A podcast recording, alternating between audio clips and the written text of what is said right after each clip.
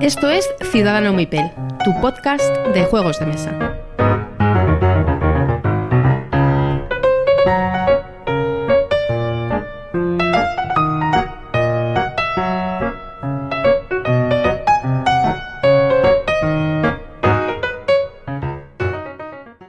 Todos y bienvenidos a Ciudadano Mipel. Una noche más, grabación en pijama y por aquí tenemos a Miguel. Buenas noches, Miguel. Hola jóvenes, aquí estamos de nuevo, un programa más, en pijama efectivamente.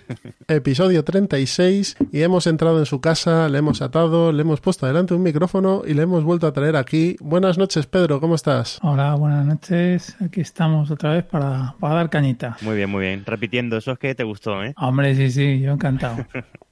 Muy bien, nosotros también. Pues como hoy tenemos una charleta de estas eh, larga en el tiempo y el espacio, vamos a empezar con las noticias, que tenemos poquitas, y vamos a la siguiente sección rápido. Así que adelante, Miguel, ¿qué nos tienes que contar? Pues noticias hay pocas, pero jugosas, ¿eh? Viene, viene jugosito el programa de hoy. La primera que lo anunciaron, yo creo que, no sé si el mismo día que graba, el, día siguiente de grabar el anterior el pro- programa, que es que el High Frontier for All, la cuarta edición del High Frontier de Phil Eklund, mm, va a venir en castellano mm, por Masqueoka. Va a traer Eh, Masqueoka en castellano, lo cual es una noticia para mí eh, brutal de buena, muy, muy, muy buena. Fue una, una exclusiva que dio eh, en, en APEA, la- en, en el Análisis de Parálisis, sí. Análisis Parálisis, y bueno, yo por, por lo menos encantado con la noticia, porque este juego, sobre todo por el manual, es Tú estarás dentro, ¿no? es duro. Sí, sí, yo en ese me meto seguro. Tengo, tengo la tercera edición que la he usado mi copia una vez, pero bueno, pero sí iré a la cuarta edición seguro. Edición no sin polémica por el tema de la portada, que Eklund había ha hecho un concurso y el premio creo que era un 100 euros y te descontaban eh, el, No, ju- el valor del 100 juego. dólares o el juego. O sea, era o una u otra. Por lo que 100 hoy o una copia del juego. Por lo que oí, Vaya. creo que en Bislúdica, eh, Ryan, Ian O'Toole, ¿no? El de, Sí, el de Skid el de- Plan decía que él, por menos de 2.500 dólares, eso no, ni lo hacía. O sea, no lo hacía, vamos. Que, Ya, que pero ese era me el precio. Me gustaría preguntarle a Lion O'Toole, que no tenía un curro al principio, no había hecho nada, de si lo hubiese hecho. Es que empezar. Yo creo que es. Hay que muchas, hay muchas páginas. Hay muchas páginas por ahí que te hacen diseños gráficos tipos de Indochina por 10 dólares, ¿eh? Por eso, por eso digo que es que. o sea, sí, pero bueno, está también mal. es, eh, sí, es eh, infravalorar el, el trabajo de, de los, de, de los ilustradores un poquito. ¿eh? Esos 100 euros a mí me parece ofensivo. Lo, Hombre, impor- sí, lo- sí. lo importante es que va a estar en español, que es un juego que es denso de narices y bueno, Sí, es una gran noticia que, que la gente de Masqueoka haya tenido la licencia. ¿Qué más tenemos por aquí? Y sabiendo además los trabajos que están haciendo eh, los amigos de con, Ujú. con, con juegos de Phil Eklund, ¿eh? Sí, he Que el visto. Pax Porfiriana es no una sé si habéis. maravilla. Exacto. El Pass Porfiria. No, el Pass. mm, El nuevo Pass Renaissance. También. Vi la caja El que- Pax Por- por- Porfiriana primero y ahora que van están a puntito de sacar el Pax Renaissance y es Vi la caja en AP también, en análisis parálisis y está muy bien, ¿eh? Muy, muy, Mm, muy sí, sí. bien. Y el tablero y han mejorado. Pues es de una diseñadora. Eh, es, es su primer trabajo o de sus primeros trabajos. Pues está muy. ah, ah, le, ha dado, le ha dado un aspecto, sobre todo al tablero, y muy, muy bonito. Sí, sí, sí, sí, está muy chulo, muy chulo. Bueno, ¿qué más, qué más noticias tenemos por ahí, Miguel? Bueno, pues eh, Maracaibo, uno de los nuevos, vamos, uno de los juegos más esperados de, de este Essen, que viene también eh, por Masqueoka. Alexander Pfister, al, es. al diseño. De este juego hablaremos después en la... Hablaremos después. Sí, eso, hablaremos después. Pero eso, fue, o sea, anunció Masqueoka tres juegos distintos, uno era el High Frontier, otro era el Maracaibo y el tercero el Aqua Mirabilis. El de los perfumes, ¿no? Sí, sí, sí, otro juego Otro bastante- juego que, que se presenta, creo que en Essen. Mm, Bastante esperado. Mm, Así que, pues mira, o sea, el, el catálogo que se está haciendo más que Oca espectacular, ¿eh? Muy, muy bueno. Pues, ¿tenemos algo más por ahí o hoy hemos terminado la sección de Eh, mini noticias? eh, bueno, creo que tenías también- eso, ¿sí? que tenías una cosa más que comentar, perdona. Tenía alguna cosita. Eh, primero que, bueno, dentro de una, bueno, un mes, todavía queda un poquito, algo menos de un mes, llegan las Game On, que, bueno, ya conocéis la, la la feria esta de juegos, de, bueno, el, el evento de juegos de mesa y han anunciado un año más que van a realizar aquí las, las Arkham Knights, cual pues bueno, siempre es una buena noticia, es una experiencia, son seis, eh, 100, 100 jugadores eh, jugando al mismo tiempo un mismo escenario con interacción entre todas las mesas, eh, la verdad es que es, es muy interesante eh, lo que traen las Arkham Knights, al, que, que- al que le guste el juego, eh, muy recomendable, además con la inscripción regalan, quiero re- recordar que, re- bueno, en, por lo menos en América regalaban las expansiones del, del Excelsior, que- Ujú. que, aquí todavía no ha salido a la venta. Bueno, creo que sale este fin de semana. Y la de Blob, o sea que... Esas son expansiones autojugables, como quien dice, no son campañas largas, ¿no? eh, son, sí, sí, son, es un escenario, pero bueno, autojugable no porque te hace falta la, Bueno, la caja básica. Pero Está bueno, mal dicho. Es, un único escenario. eso es aventura, escenario- aventura cerrada. Sí, eso es. Que, bueno, pues, eh, pues son dos escenarios que, que tienen muy buena pinta. Y luego regalan también tokens para el hora final y, bueno, algunas, un póster de Arkham. Bueno, suelen año- regalar bastantes cosas. El año pasado hubo mucha polémica, no con las Arkham Knights, sino No. con la Keyforce. con Keyforge. Sí, sí, sí. A ver, este año sí a la cosa Hombre, porque, porque había las comparaciones eran odiosas. Sí. Y las Arkham Knight te daban de todo y en el Keyforce te daban una caca de la vaca. Bueno, Sí, sí, así es. Las Arkham Knights, desde luego, si funcionan como el año pasado o el anterior, que será porque esto viene de FFG USA y, vamos, es un paquete cerrado, eso sí, los escenarios son en... Bueno, a ver, igual nos sorprenden, creo que son en inglés, pero bueno, Uh. teniendo en cuenta que el, el, Excel- el Hotel Excelsior sale ya hasta este fin de semana, igual lo dan en castellano, no lo sé. bueno, ya intentaremos estar allí y ya veremos y preguntaremos a la gente a ver si podemos tener a alguien de la organización con quien charlar un, un ratito y que nos cuente, ¿no? Pues eso es, eso es, sí, sí, ya nos informaremos allí y haremos el programa especial de las Game On seguro. De rigor. Muy bien. Y luego un par de noticias que he escuchado estos últimos días, eh, así ya una cosita rápida porque tam- tampoco tengo mucho más dato, que es eh, por un lado que maldito maldito va a traer el, el Roman Roll eh, eh, en castellano, ¿vale? El, el juego, el, un roll and write así un poquito más... eh, ¿Se sudo? más, sí, más, más denso. Así que da- tampoco conozco mucho el juego, así que no, no tengo mucho más que... No sé si vosotros lo conocéis. No. Mm, Roman o sea, Roll. sí he visto, he visto la campaña, pero tampoco. Roll and Ride la no me, no me No te atraen. llaman. Y la última noticia, pues Asmodee que presenta, o sea, que ha, ha presentado el un último diseño de, de Antoine Bauza, eh, basado, vamos, ha reimplementado el Ghost Stories. Ujú. Y nada, lo va a traer Asmodee, el Last Bastion se llama. Pues nada, a mí Ghost Stories, como os decía antes, en el sorteo de la CLBSK me lo llevé tirándome encima como si fuese un oso y por desgracia no he podido estrenarlo todavía, como suele pasar con estas cosas. Pero vamos, el, manual y demás tiene muy buena pinta. Tiene pinta de ser, como decía Pedro, muy complicado de, de- de ganar. Sí. Sí, sí, lo es, lo es. Yo, vamos, yo he jugado poco, pero no he ganado nunca. Bueno, pero bueno, hay muchos juegos en los que puedo decir eso. Bueno, eso es lo habitual, ¿no? Cuando uno juega normalmente no gana. Sí. Bueno, y en los cooperativos, ya en los cooperativos que, que a veces el yo no sé quién demonios pone el nivel de dificultad de los cooperativos, ¿eh? pero bueno. Bueno, pues y nada más. Yo por mi parte no tengo nada más. Estupendo. Tengo, tengo una pequeña Ah, bien. noticia, pero triste esta vez, y es que la tienda Quimera, la cual está en, por detrás de, de, ¿cómo se llama?, de la Casa de la Moneda, en la calle Antonio Toledano 36, eh, cierra sus puertas en breve. Cierran y echan en cierre. La verdad es que es una pena porque es una tienda referente en minis y chapa. Pues al De hecho, al parecer ya no queda nada, por lo que me, me han estado llegando por grupos de WhatsApp. O sea, que Sí, es lo, es lo que os iba a decir, que para los buitres creo que estaban en un 40 y a un 60% de descuento. pues ya no queda ni huesos ni plumas, vamos. Pues nada, Pues una, pena, Sí, sí, una pena. sí, es una pena que cierren una tienda como esta. Bueno, pues ahora sí que sí, vamos a poner una promo y nos vamos a los entremeses rapidito. Así que hasta ahora. Hola, soy Goyix del Hola, soy Bernardo Pajares del podcast. Hola, somos Matco. Hola, soy Charlu del podcast. Hola, soy Marta, no soy Hola, soy Jaime. Hola, soy Juan Ortiz del podcast. y estás escuchando Invita a la Estás casa. escuchando Invita a la casa. Invita a la casa. Invita a la casa. Invita a la casa. Invita a la casa. Invita a la casa. Cultura digital y ocio analógico. Tu magazine de sobremesa. Con su pizquita de desenfado. Tu magazine de sobremesa. Lo mejor de la podcastfera. Con su pizquita de desenfado. No a cenar, pero casi. Gente people guapa, simpática y maravillosa, suscribiros a Invita a la Casa, vuestro podcast magazine quincenal independiente y gratuito de cultura digital y ocio analógico, con su pizquita de desenfado. Charletas sobre aficiones, hobbies y tecnología de usuario, vermus con gente interesante, cine, gastronomía, curiosidades y ficciones sonoras. Con Teresa Honkimis, Hugo Gómez y Jan Bedel. Escúchanos en invitalacasapodcast.blogspot.com.es y en vuestros mejores podcasts y players. No os olvidéis de mí, soy la Robore, la estrella del programa. ¡Qué panda de ciervos!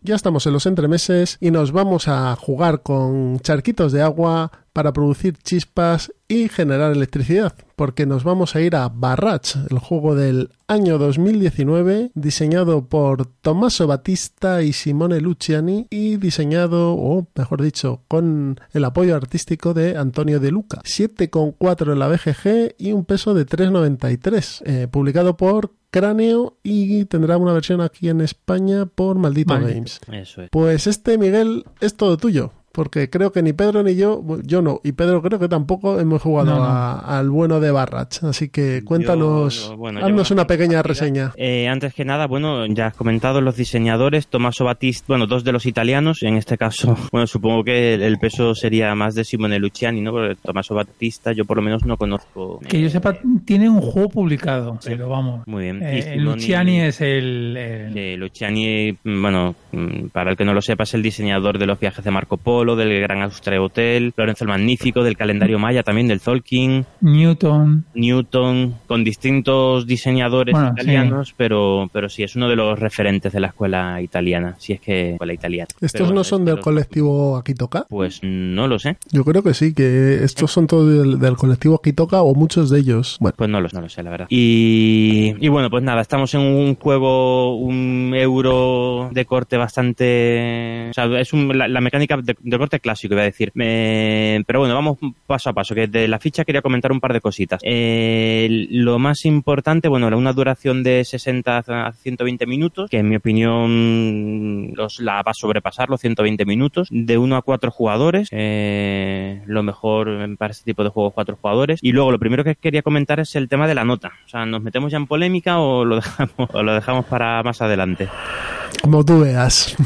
Bueno, la nota es un 7, la nota que tiene en, la BGG ahora mismo es un 7,4. Si veis la gráfica de, bueno, unas gráficas que se pueden sacar de la- en la BGG con la, la posición del juego en el ranking y con la nota media eh, a lo largo del tiempo, veis que eh, cuando eh, terminó la campaña, o sea, cuando los mecenas empezaron a recibir el, juego, la, tanto la valoración como el, ranking bajó brutal, o sea, bajó de una forma exagerada. O sea, todo lo contrario a lo que suele suceder en la inmensa mayoría de los juegos. En este estaba bastante alto ya antes de que lo recibieran los mecenas, que bueno, estamos acostumbrados a eso, ¿no? Que la gente lo valore antes de probarlo, pero bueno, una vez que llegó bajó brutalmente la, la valoración por, por los problemas de producción que ha tenido este juego, que han sido unos problemas de producción realmente eh, importantes. importantes. Hombre, muchísimo. Sí, y la actitud de, de Cráneo, que también ha sido en algunas ocasiones de. eh, parecía que nos estaba tomando el pelo a los, a los mecenas. Este, Pero bueno, Ya- ya- y, y ahora, Miguel, que, que seguro que tú estás al tanto, eh, tengo entendido que van a sacar otro Kickstarter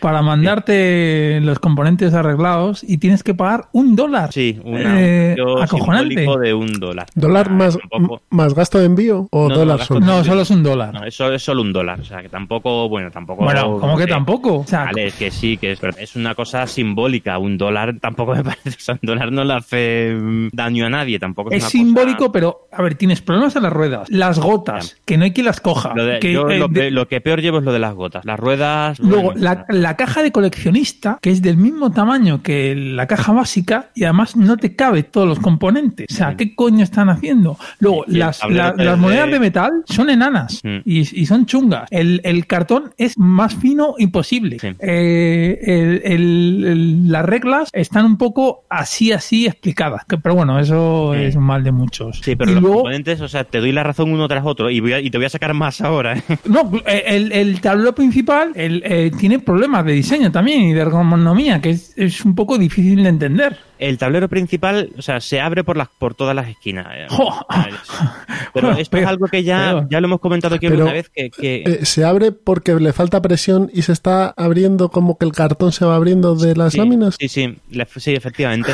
Y que no está satinado, que es que, o sea, eso ya lo hemos comentado alguna vez. Antes los tableros venían, no sé qué, qué, qué, mm, material le ponían, con qué material lo cubrían, pero estaban, venían satinados, venían, las esquinas estaban perfectamente endurecidas. Ahora casi ningún juego, o sea, ahora con dos partidas casi todos los juegos en las esquinas se te van abriendo. Pero eso es lógico porque los hacen en masa y a mansalva. Claro, pero bueno, lo solucionan. Meten dos, dos bolsitas de sílice de esas y se creen que ya, ya lo hemos arreglado. Pues no, hacer las cosas bien, que los juegos cuestan el doble que hace cinco años y los materiales son mucho peores. Pero en este caso, además, es que con el agravante de que el juego valía 100, 100 112, creo que era, 110 Sí, dólares por ahí, o, por ahí. o euros, una barbaridad, porque era una edición de look y nos encontramos con una caja que es un chiste, un tablero que, que, que lo del tablero 3D con... con Eso sí que es el timo del Tocomocho. de- de- A ver, Eh, a mí me parece que hay editoriales que sí que pueden hacer esos productos y hay otras que no. Y si tú ves los productos de cráneo, nunca han sido una cosa excepcional. Ya, sí, sí, sí. A ver si mucha Son- gente lo son- avisaba ya en el Kickstarter. son con- juegos muy cráneo normalitos. no, con cráneo no me meto. Pero bueno, a ver, nadie escarmienta en cabeza ajena. Yo nunca me había metido en un Kickstarter de cráneo y,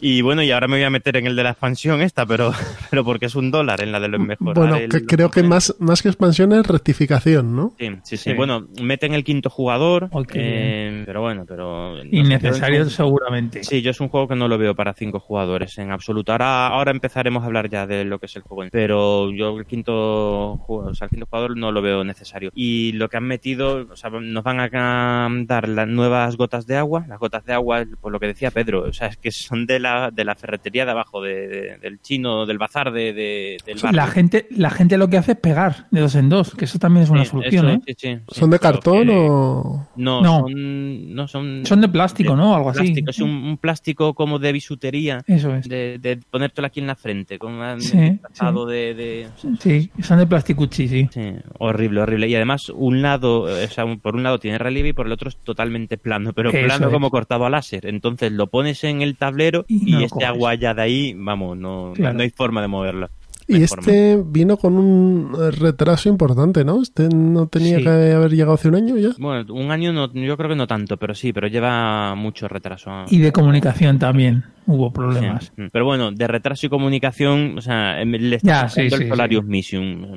Pero ese, ese todavía no te ha llegado, ¿no? no, no, no me ha llegado y no... no, o sea, No, ya- a ver, a ver, han dicho, han dicho, han dicho que, que, que ya van a coger y que están revisando las cosas y tal, Sí. y, que, y que pronto llegará. Con suerte, yo no creo que esté antes de, de año, pero bueno. Y cada dos meses mandan un correo, el- o sea, mandan una actualización diciendo, vamos a hacer una, a partir de ahora una, una actualización cada 15 días. O sea, siempre, que pues cada tres meses mandan ese correo, porque no hay más actualizaciones. Pero bueno, no nos Bueno, desviemos. Vamos a ver, eh, podemos resumir en que es un, co- un juego con unos componentes, es decir, con un envoltorio discutiblemente malo. Sí, cutre. Pero el contenido, ¿cómo es? Porque al final, aunque jugamos con las cosas, lo importante es el cómo es el A ver. mecanismo, ¿no? El juego, te lo, re- o sea, te resumo, el juego, el juego es muy bueno. O sea, es- el juego es- realmente es de los mejorcitos que he probado eh, en los últimos años. La fama que se está ganando el juego, sí, a mí me parece eh, merecida. Mm, en sensaciones, o sea, se ha comparado mucho con el Brass. Sí. Y realmente, yo, o sea, las mecánicas no tienen nada que ver, ¿vale? Pero la sensación de juego sí, sí que, porque tiene ese, ese, el, algo característico del Brass que es la interacción tan grande que tiene y el, el tener que, a ver, cómo me, no sé cómo explicarme. Para ganar en el Brass tienes que meterte en pleno mm, follón con el resto de jugadores y tienes que dar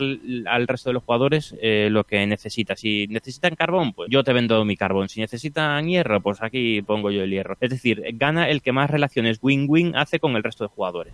¿Vale? Pues aquí pasa algo similar. Mm, Es verdad que no está tan bien conseguido como en el Brass, ¿vale? Porque, bueno, aquí lo que tenemos que hacer, bueno, es verdad que tampoco hemos contado mucho todavía del juego. Tenemos que generar energía eléctrica eh, mediante mm, Saltos de agua, ¿no? hidroeléctricas, sí, eso es presas, construir presas y, y central y la central eléctrica asociada. Eh, y además los conductos, ¿vale? Son, tenemos esos tres elementos, las presas, los conductos para llevar el agua al tercer elemento que es la central eléctrica. Y cada jugador puede construir una parte de, de todo ese todo ese conjunto. Eh, hay unas presas eh, que no pertenecen a ningún jugador, ¿vale? Que son neutras, cualquier jugador las puede usar. Entonces tú para generar energía tienes que coger agua de una presa que sea tuya o neutra, pasarla por unos conductos que pueden ser de cualquier jugador y llevarlo a tu central eléctrica. Con lo cual necesitas el apoyo de, de otros jugadores. O sea, un, fallo clásico en este, bueno, chico, mm, habitual en este en este juego es intentar comértelo y guisártelo tú todo tú solo, es decir, construir me, me construyo mi presa, mis conductos y mi y mi central. Uh -huh. Y claro, al, en el segundo turno ya, ya no, no, tienes dinero, te has quedado a mitad de camino, no tienes dinero para, para, terminarlo, te falta maquinaria o te faltan, te faltan recursos para construirlo, te quedas a mitad de camino y desastre. O sea, necesitas interaccionar con el, el, resto de jugadores, necesitas que uno, uno construya una parte y otro otra. Tienes que crear sinergias con el resto, ¿no? Con lo cual hay una Totalmente. interacción constante con el resto de los jugadores. Eso es, eso es. Si lo intentas tú por tu cuenta, eh, que es lo que hice yo en mi, en mi primera partida, dije, mira, me, me pongo yo aquí y me construyo mi presa, conducto y voy poquito a poco y no Hasta cierto punto es una buena noticia que haya un euro que no sea un solitario multijugador. No, sí, sí, efectivamente, pero vamos, este en absoluto, ¿eh? Este, este en, vamos, pero en absoluto. Tiene la, mecánica, la, mecánica, la mecánica principal es colocación de trabajadores, que siempre es una mecánica muy... Socorrida. Socorrida y, y agradable de jugar, ¿no? Es de las mecánicas más agradables, digamos. Eh, un poquito similar al Russian Railroad, ¿no? Eh, tú colocas tus trabajadores en un montón de casillas de acción que hay, la verdad es que hay muchas de acción, y todas son acciones muy sencillitas de construir, o sea, construir, eh, generar energía, son muy atómicas también. Y, y, nada, realizas esa acción y va, cada jugador realiza una acción y va por rondas eh, hasta que todos los jugadores han pasado y termina, y termina esa fase. Eh, ¿Tiene duración limitada o, es a, o hasta que llegas a un número de puntos y se desencadena no, al final es de la un partida? número de, de rondas, o sea, de fases. Hay. Creo recordar son que cinco rondas. Cinco, creo que cinco. Son cinco, son cinco. En cada ronda tienes, tú tienes un número de trabajadores que creo recordar que son 10 Uh -huh. y, y nada, en, en, en, en, vas colocando esos trabajadores en las casillas de acción y hay casillas de acción que te ocupan, que con las que, que solo necesitas un trabajador, hay casillas de acción que necesitas dos, tres, cuatro, como en el banquete de Odín o en el Russian Railroad. Uh -huh. Y una vez que hayas agotado todos, su, todos tus trabajadores, pues ya en el siguiente turno tienes que pasar y, y nada, se termina esa fase cuando todos se hayan pasado. Lo que tiene también peculiar es que eh, los jugadores son, también tienen habilidades asimétricas entre ellos, ¿no? Porque representan sí, naciones. Sí, sí, sí, eso es. Eh, el juego es muy asimétrico. Ahora voy a eso. Antes quería comentar otra cosa que es el, el, el rondel. Tiene un, un, un, sistema de fabricación que la verdad es que está bastante, está bien conseguido. Son unos rondeles en los que tú cuando fabricas pones ahí, eh, digamos, tu, ingen, bueno, sí, tu ingeniero, ex, tu, a tu experto en ese tipo de fabricación, ¿vale? Que son unos, son simplemente unos tokens que encajan ahí perfectamente en la rueda, que son tus expertos de, para fabricar eh, eh, cada uno de los elementos y pones ahí tus, eh, la materia prima que hace falta también, ¿vale? Que uh -huh. no hemos hablado, pero también telita los materiales que han usado para las excavadoras y las hormigoneras, que son, o sea, en, en la yema del dedo te caben tres, el más pequeño. Pero bueno, mmm, vamos a, ah, bueno, y, y, además también en una partida cuatro jugadores vienen contados, o sea, como en el Underwater Cities, que es que en cuanto Correcto. tenías tres tenías que cambiarlo por un token de, de tres, pues rollo igual, que no veas. Es igual, o sea, no hay, tienes que estar, si tienes tres lo tienes que cambiar por uno de mayor tamaño. Efectivamente, es un rollo insufrible. Pero bueno, eh, pones ahí en la rueda todos esos materiales y lo giras una posición. Creo que recordar que tiene seis posiciones. Pues nada, a medida que vas construyendo, pues giras otra opción, eh, empiezas otra construcción, pues giras otra posición y tienes unas acciones también en el tablero que te permiten girar más posiciones. Y así pues vas, avanzando tu, tu, tu, construcción. Y cuando termine esa construcción, eh, recuperas esos, esas excavadoras y esas, las materias primas. Bueno, uh -huh. materias primas, los recursos más que materias primas, son, que son las excavadoras y las cementeras. Eh, con la particularidad de que el, el, el edificio está construido desde el, desde el, primer momento. Pero bueno, eso es, una, es una mecánica ahí un poquito que te saca un poco del tema. Pero bueno, pero, pero está bien, está, está bien. Eh, ¿Y qué era el otro que me. La asimetría de las naciones. Ah, la, la simetría, efectivamente. Eh, la simetría, bueno, hay unas cuantas naciones, hay cuatro naciones y con la expansión te viene después también eh, una quinta que creo recordar que es Holanda, que tiene un poder, una habilidad especial y son habilidades muy potentes. Y luego además te vienen unas cuantas losetas de, de jefe o, o, algo así, eh, en la que te viene otra otra otra habilidad uh -huh. también muy potente. Entonces esa combinación en cada partida va a ser diferente. Vas a tener uno de los, uno de los cuatro jugadores, de los cuatro equipos, eh, asociado con un ingeniero jefe distinto. Y eso cambia la partida totalmente, porque la, ya te digo que la, los poderes son, son grandes. De hecho, lo habitual en este tipo de juegos asimétricos, que es que en la, la primera partida te centras en aprender las mecánicas sin más y ni siquiera explicas las asimetrías. No sé si vosotros lo habéis hecho alguna vez así. Juegos en los que, que tienen una asimetría grande, dices, mira, la primera partida explico el juego base y ya en la segunda usamos las, las, Las asimetrías, sí. especiales, como puede ser en el, el Terra Mística o el Gaia Project, que siempre para la primera partida aconsejan a, se aconsejan el propio manual usar unas especies que son, digamos, las básicas, las que tienen un- una habilidad más sencilla de manejar, ¿no? Pues en este no, en este te tienes que olvidar de eso. Si, si no usas tus habilidades, el juego te lleva por delante. Ah, No terminas ninguna presa. Tienes que, desde, desde la primera partida, tienes que echar manos de las habilidades. Entonces, eh, lo que nos encontramos aquí es un buen juego de colocación de trabajadores. Quizá uno de los mm, mejores euros que se han editado este año, a lo mejor. Sí, yo de, de los dos últimos años, para mí está en el.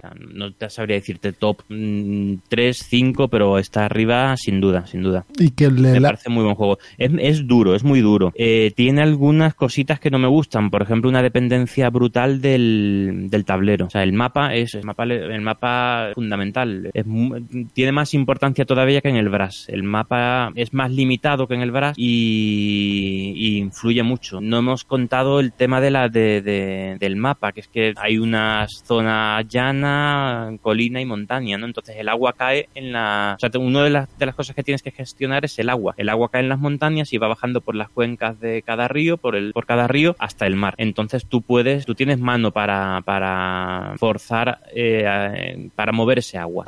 Tienes algunas herramientas para, puedes dejar que el agua fluya de forma natural, entonces va- ya sabes por dónde va a ir, que está pintado el- en el tablero todo el recorrido del río y ya sabes dónde ir poniendo las presas. Pones las presas donde, donde pienses que va a haber, donde- vamos, donde mejor te vaya, te vaya a venir. Pero después los canales llevan la, ese agua de, un, de una presa a una central eléctrica y esa central eléctrica devuelve el agua, puede ser a tu- al cauce de tu mismo río, pero puede ser a un río, a otro diferente, a uno de los tres ríos que hay. Entonces, pues bueno, eso es otra gestión súper interesante, que está muy, muy, muy, muy bien conseguida. Vale. Y en cuanto, el hilo, no sé en qué cuanto a tal. escalabilidad, porque he leído que a pocos jugadores el juego pincha. Hombre, mm, Yo por lo que he visto, el- efectivamente, yo Por el creo que a cuatro. interacción, eh, lo mejor es 4, sí. Y a 4 el juego, el juego es duro, eh, hay mucho, mucho puteo porque tú estás feliz con tu presa y te montan una un poquito más arriba en el río y se quedan con tu agua, o te ponen el conducto donde a ti no te, con- donde, donde lo ibas a poner, le vas a poner tú y te llevan tu agua, o sea, hay una interacción muy ma- muy maja, la interacción es muy maja. Y esa interacción con dos jugadores pues se pierde mucho. Vale. El juego funciona mejor a cuatro, pero oye, pero a dos jugadores también se deja jugar bastante bien. Será, igual que el Brass. El más, Brass a cuatro será más ajedrez, ¿no? En- a dos.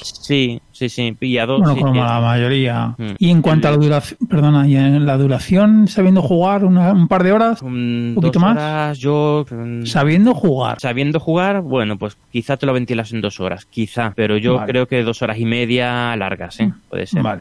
A dos horas y media a cuatro, a cuatro jugadores, ¿no? A cuatro, a cuatro perdón, jugadores. dos horas y media a cuatro jugadores. Sí, sí, sí. Pues está muy bien para ser durete, está de una duración razonable. Mm. Sí, Pues sí. para, para ir acabando, eh, lo que tenemos aquí es un juego que, como ha dicho Miguel, tiene mecánicas quizá no novedosas, pero sí muy bien aplicadas, ¿no? Con mucha interacción y que lo que le lastra es una edición que si hubiese sido normal a lo mejor no estaríamos hablando en ciertos términos de este juego, ¿no? Sí. Si no fuera por la producción, este juego estaba ya en el top 100, top 50 y posiblemente eh, más arriba. Porque la verdad es que el juego es muy bueno, ¿eh? O sea, y apetece jugar una partida y terminas una. Bueno, a ver, es un juego muy duro. Bueno, muy duro. Es un juego du- durete. Con lo cual, y después de dos horas y pico terminas una partida y no te vas a jugar otra. Pero al día siguiente sí, ¿eh? Es un juego que, y además recuerdas, es que tenía que haber puesto una, una central aquí o tenía que haber hecho tal. Recuerdas ese tipo de cosas y, se agradece. Es un juego, la verdad es que de lo mejorcito, sí, de estos años. Eh, dicho eso, eh, yo mm, me he hecho antes, por, por las similitudes que digo, eh, me he hecho antes un Brass. Uh. Un Brass, sí, sin duda. Vaya, vaya. Pero bueno, para mí también el Brass es una obra maestra, o sea que, bueno, eso también dependerá un poco de gusto. Pero Y sí, maldito calla en su edición, que eso a mí eso me da mucho miedo. Maldito va a sacar la, edi- la edición reestructurada, al parecer. Sí, va a sacar. Vale, vale. Pues ya lo veremos. Por eso no ha salido en esta edición, sino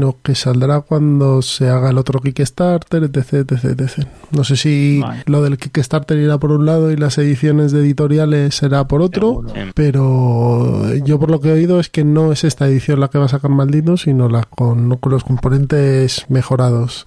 Mm. Pero bueno. Y antes de acabar, también mencionar la expansión que venía en, el, en el Kickstarter. Que más que expansión, sí parece troceo de juego. Es decir, mm, la impresión que da un poco es que tenían un juego completo y, y lo han troceado pues, por motivo comercial. O sea que han hecho Son cua- cuatro zonas más, eran, ¿no, Miguel? Eh, La expansión o algo así, cuatro o cinco zonas. Es, bueno, es un tablero más con, con. Creo que eran cuatro o tres, no me acuerdo. Creo que son cuatro. Tres, pues sí, cuatro eh, zonas de acción que son los edificios especiales eh, o di- edificios auxiliares.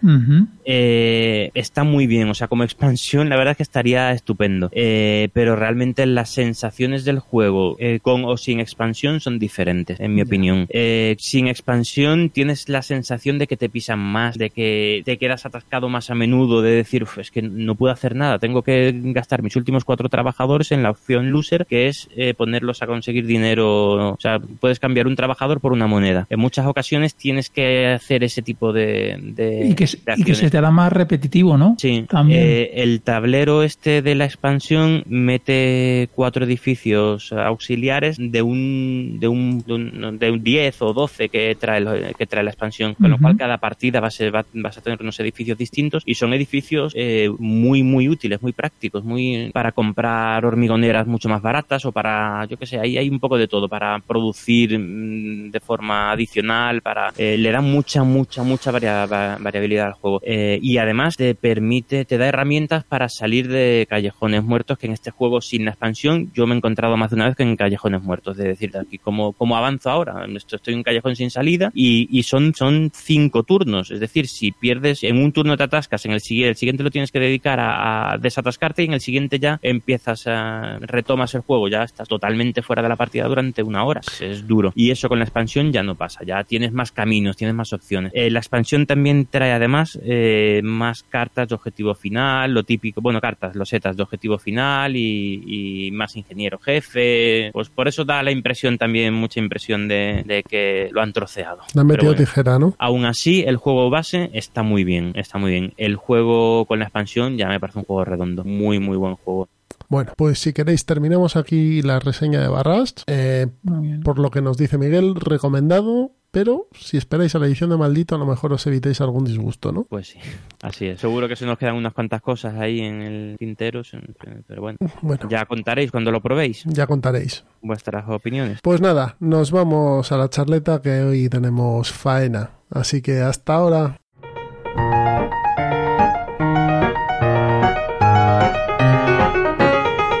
Ya estamos en la charleta y como no vamos a ser más originales que el resto de los podcasts en esta época del año, mm, vamos a hacer nuestra revisión de Essen, nuestra preview, lo que nos ha gustado, etcétera. La idea es que comentemos ligeramente los juegos que nos han llamado la atención, no que nosotros consideremos que sean el pelotazo, ni el próximo tapado, ni nada por el estilo, sino juegos dentro de la lista de mil y pico juegos que hay de Essen, pues los que nos han hecho tilín, ¿no? Como quien dice. Entonces, vamos a hacerlo primero individualmente, cada uno comentaremos uno de la lista que tenemos, luego hablaremos de los que tenemos, pero que hemos escogido más de uno, que sean compartidos. Le... Después hablaremos de las expansiones y reediciones y por último, en nuestro grupo de Telegram hemos preguntado a nuestra a la gente que está allí y charla y demás, pues que nos dijesen uno de los juegos que les había hecho tilín de, de Essen y bueno, tenemos unas cuantas respuestas. Así que si Vamos, queréis vamos. varias docenas de juegos ahí para los Sí, sí, aquí, aquí. Luego, luego la risa va a ser en el, en el blog poner la foto de todos y cada uno de ellos. Eso, eso va a ser divertido. Bueno, pero eso se encarga el... Sí, el, el, el, el Autobot, sí, se encarga de esto.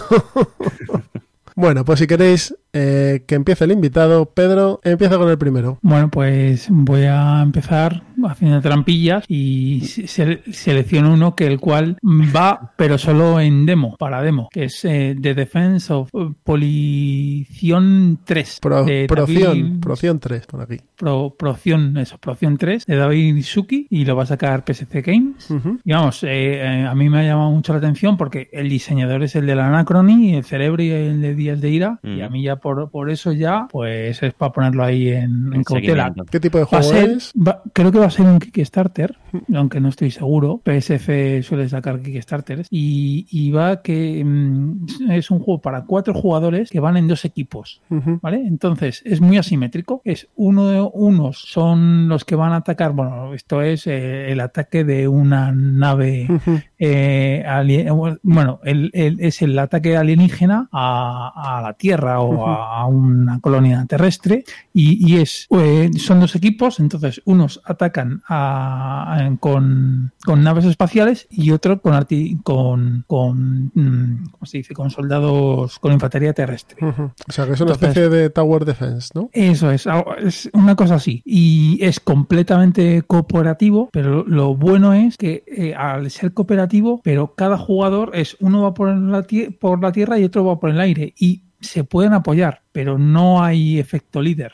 Porque yo no te puedo ayudar mucho a, a- o te tengo que decir lo que tú tienes que hacer. Tú haces lo que tú quieres y yo haré lo que pueda. Entonces, Muy bien. eso la verdad que está, está muy, muy, muy curioso. Son 12 turnos, un card driving y poco más. eh, poco más información hay. Pues The Defense of Pro Proción, perdón, tercero. Sí, es un nombre raro, es un nombre raro. Vamos, Miguel. Bueno, lo- de todos modos los pondremos en el, Sí, los sí, pondremos sí, sí. en el En la descripción y en el blog. en el blog y tal, ¿no? Para... Vale, bueno, pues yo el primero es eh, del que voy a hablar un poquito. Eh, es era uno de los más fáciles de, de poner en la lista, que es el Paladines del Paladines del Reino del Oeste. Muy bien. Eh, de la misma, bueno, misma serie y entiendo que mecánicas similares que los del Arquitectos y realmente diseñador solo solo uno de uno de los diseñadores participó en los ante- en los dos anteriores el otro también o sea en, en- en saqueadores solo es uno de los diseñadores el otro es también del arquitecto y ilustrado también por Mikhailo Dmitrievsky que está ahora que,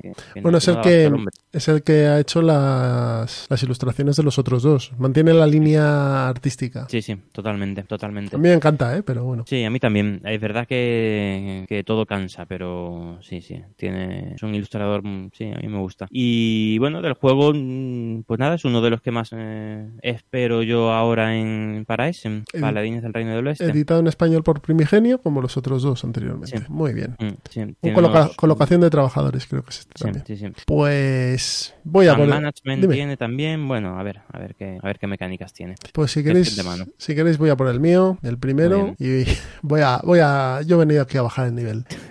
¿O no? No, no, bueno, con ese nunca se sabe. O sea, tenemos que hacer ver lo que hablamos el año pasado, a ver las cosas sí. que Eh, Smoothies. las que, avergonzarnos. Eh, Smoothies, y no es bajar el nivel, sino que es otra cosa diferente. Smoothies del equipo Yamadais, de Ray Shea, un roll and ride eh, ambientado, basado eh, en una en hacer zumos, ¿no? En hacer smoothies. Tú tienes unas cajitas, tiras los dados, anotas y tienes que hacer unas puntuaciones. Este juego oh, creo que sale por looping, pero no estoy muy seguro. Esperad un minuto que lo confirmo. Eh, smoothies eh, sale por Ludonova, perdón, por Ludonova. Ludonova les edita a esta gente de, de Yamadais este Roll and Ride. El- creo que es el único Roll and Ride que hay en este en esta lista, así que bueno. Aspecto súper chulo, familiar, un, un juego muy que tiene muy muy muy buena pinta y la gente de Yamadais pues bueno, aquí se les tiene cariño y nos gusta lo que hacen. Muy bien. Pues Pedro, siguiente. Pues el siguiente que tengo en la lista es el Domination Road to Civilization, que los diseñadores son Eric Dubus y Oliver Melison. Y básicamente es un city building en la cual eh, llevas el rol de una tribu primitiva y tienes que ir creciendo como nación, bla, bla, bla. Eh, básicamente es eh, poner como una especie de dominó triangulares, como, como, como doritos, los cuales eh, los vas colocando y cada triángulo tiene en las esquinas unos colores. Entonces puntúas por colores en la loseta que pones y adyacente. Entonces, en realidad no es puntuar, lo que haces es tienes como 5 o 6 tracks y van subiendo. Uno, yo que sé, es investigación, otro es eh, guerra, sabiduría y cosas así. Y ese track lo que te sirve es para poder comprar cartas de monumento y cartas de mejora que hay por ahí. Entonces, luego una cosa, un twist curioso que tiene es que cuando, cuando se construye un monumento entero, el último que lo construye eh, planta una loseta gigante encima de, de, de algo ya construido y a partir de ahí, en ese momento, en esa área ya no genera puntos, o sea, no te subes en el track, sino que, eh, sino que genera puntos de victoria. Y, y, luego la civilización tiene sus propios objetivos, o sea, eh, hay cierta... mm, Juegos, juegos, de civilizaciones hay varios, ¿eh? En este... En sí, esta... lo único, o sea, por, por, por ponerle pegas, este parece bastante abstracto y solitario. A ver, no me voy a engañar, pero pinta, pinta bien, por eso lo. Pues lo volvemos a nombrar. Domination nominations Road to Civilization, ¿no? Correcto. Miguel, tu turno. Bueno, yo estoy viendo que me lo he currado mucho menos que Pedro, ¿eh? Porque yo la lista es por, por, por, juegos que me atraen, pero bueno, tampoco he parado mucho a ver las mecánicas. El siguiente es un juego que, que mm, del que sé muy poquito, la verdad, mm, que es On the Underground, London, Berlín. Eh, es un juego de, de Sebastian Blisdale, ¿vale? Que participó en, el, en uno de mis juegos favoritos, que es el Keyflower, y en algún otro de la serie Key, pero ya menos, menos afortunados. Y ilustrado por Víctor Sete, que es lo más llamativo del juego es, es, el arte. O sea, el arte es, a mí me parece chulísimo. Lo habéis visto en la BGG, sí. pero no sé, me ha, me ha, parecido que tiene muy buena pinta el juego. Este me lo he puesto ahí en, en seguimiento. Es eh, un juego de puntos, o sea, las mecánicas principales son de puntos de acción y, y puntos de movimiento. Y bueno, a ver, a ver, todavía yo todo lo que tenga ferrocarril, metro y tal, estoy, muy bien. estoy encima. O sea, es Así un, que un juego de metros, ¿no? De hacer metros. Sí, sí, sí, gestionar una línea de metro. Y pues lo volvemos on a ver. On the Underground. On the Underway, London, Berlín, ¿no? No, On the Underground. Ah, pues lo tengo como On the, on the Underway. Bueno, pues On sí, the Underground. En la escaleta. on the Underground, London, Berlín. Bien, pues vamos a seguir hablando de cosas que excavan, pero esta vez no son trenes, no son tuneladoras, son bichos, porque yo voy a hablaros de Terror Below. Eh, Qué, qué, bien traído. Vamos a hablar de cosas que excavan. De Mike Elliott y Eric, Hib eh, Eric Hibeler de Renegade Games Studio. Y mmm, Terror Below lo que nos lleva es a la película Temblores. No sé si os acordáis de ella. De los gusanos estos en medio del desierto que de repente empiezan a comerse cosas. No la habéis visto bien. Temblores es una película clásica sí, de terror. Temblores sí, de hecho tiene vale. como cuatro partes, sí, ¿no? Sí, o algo bueno, así, o cinco. Sí, pero la primera es la única que, que se deja sí, sí, la buena. ¿Tiene capítulo en el diván de la morsa? No, pero podríamos hacer un día la saga Temblores. El, bueno, me, lo que te lleva este juego es a la película de Temblores. Tienes, es un pick and deliver. Tienes que ir cogiendo los huevos de los gusanos y tratando de que no te coman los mismos, ¿no? El primero que llega a 20 puntos de victoria ha ganado y chimpún. Este salió en, en las Gencon, lo ponían bastante alto y bueno, es un, es un juego de lo más, de lo más mmm, familiar y divertido, ¿vale? Tiene ahí unas miniaturas de gusanos y unos cochecitos y demás, muy interesante. Ya sabéis, Terror Below. Pues Pedro. A ver, ¿a qué le damos ahora? Pues al Marvel Champions de Card Game, que nos trae Fantasy Flight.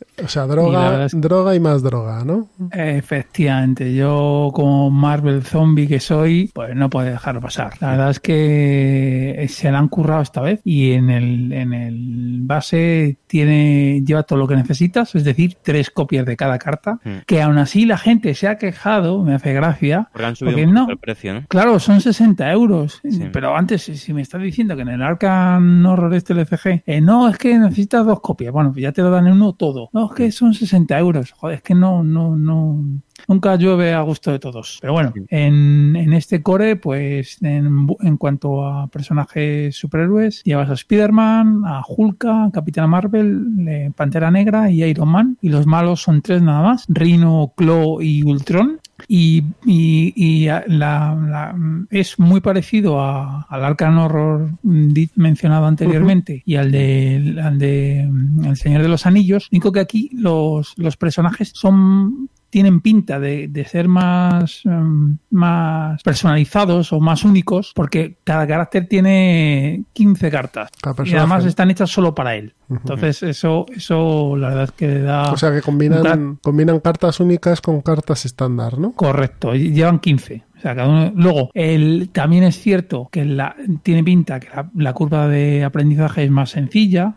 El- sí, da la el- impresión de que es más un juego más fácil. Hombre, es que esto tiene pinta que va a ir al público infantil juvenil, pero vamos, de cabeza. Pero no, no tiene mala pinta, ¿eh? he estado leyendo... No, no, sí, y- si puede, y- si puede ir al público infan- infantil juvenil y tener, está muy bien, vamos. pero, eh. Mm. Sí, sí, y luego cada, cada uno de los superhéroes tiene la carta, de- la propia carta del superhéroe tiene dos caras, claro. Eso es. Y la segunda, o sea, la otra cara es El es alter ego el arte- y el, es. el alter ego En la el- misma cara tienes en un lado Iron Man y en el otro Tony Stark. Tony Stark. Y, Y- según y- si lo tienes puesto de un lado o de otro, pues tiene unas acciones totalmente diferentes. Eso es. Y además que si, si estás con Tony Stark, pues no se puede meter en líos, usas sus otras habilidades, pero claro, el malvado de turno se pone a liar la parda y, y, y su- y avanza más rápido para, para desencadenar el final de partida y ganar. Entonces, luego también el, el mazo de escenario tiene pinta de que ser mucho más sencillo de preparar el setup. También es cooperativo total, que no sé si el resto, el Arcan Horror y el... Y el Arkham Horror es... eh, Es cooperativo to- total también. También es cierto que tiene, tiene menos opciones de deck building, ¿vale? Porque como solo tienes, aquí solo hay un único aspecto. Entonces, eh, eh, mm, tienes, eh,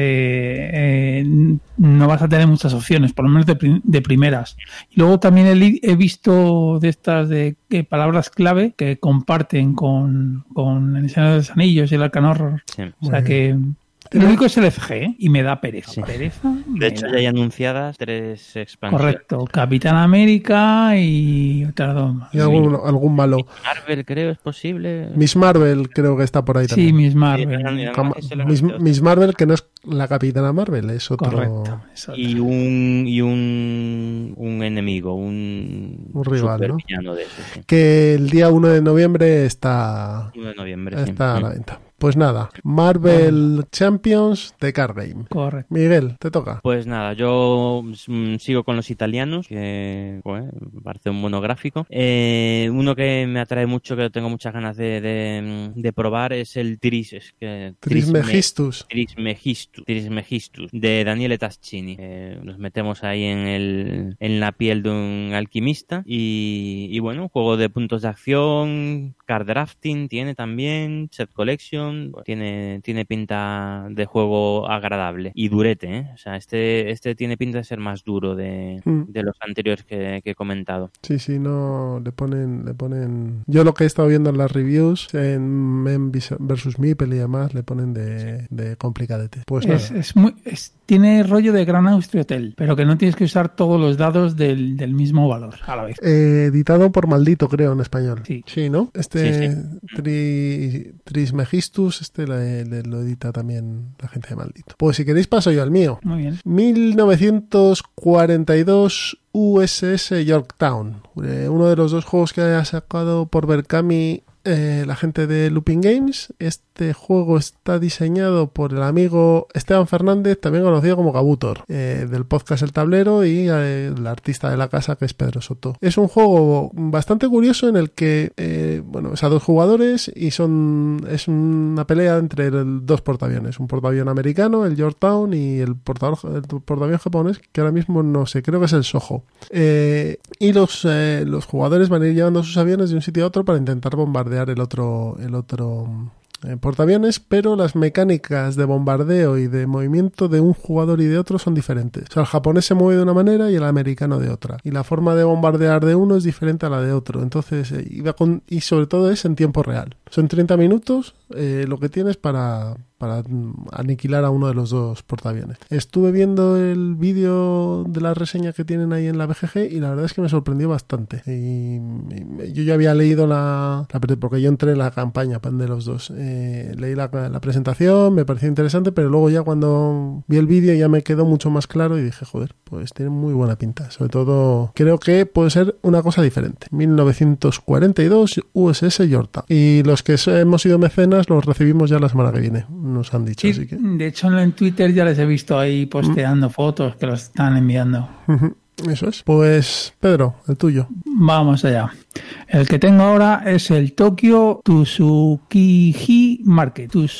Tsukiji Market. puesto Tsukiji. juegos Este- eso- complicado, ¿eh? Eso se pronunciaría Tsukiji, yo creo. Ah, vale, pues Tsukiji Market, de Jordan Draper. La verdad es que Jordan Draper es un tío que me gustó mucho lo que hizo con el Import Export, aunque sacó una segunda versión bien poco deprecando la primera, que la verdad es que le cogería de las pelotas y se- le colgaría, pero bueno. Eh, pero bueno, quitando sin eso, acritud. sin acritud, sin acritud. Eh, y va de una compañía de, de que de, mm, na- una naviera.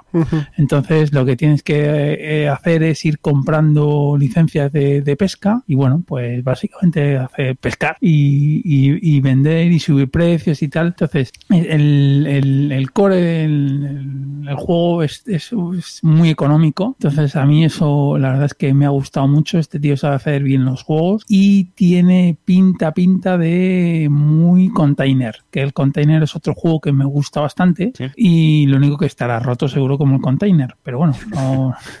Sí, porque el container, lo- lo- o sea, está roto, no está roto. Lo que pasa es que depende de los jugadores y efectivamente puede llegar un momento que el juego eh, te permite tanto que eh, no, no avanza. Entonces, bueno, pues eso es un problema. Entonces, Lo- lo sí que es cierto que Sí, la verdad es que me gustó. me Lo que está claro es que este hombre le van las navieras, ¿no? Sí, sí, sí, sí, sí. Y vamos, básicamente son es muy las acciones son tres acciones y coges dos y, y- y poco más. Y luego los, los mercados, porque operas en diversos mercados, que hay como unos 16 y cada uno tiene sus reglas únicas y, y ya está, y tienen sus habilidades y es gestionarlo.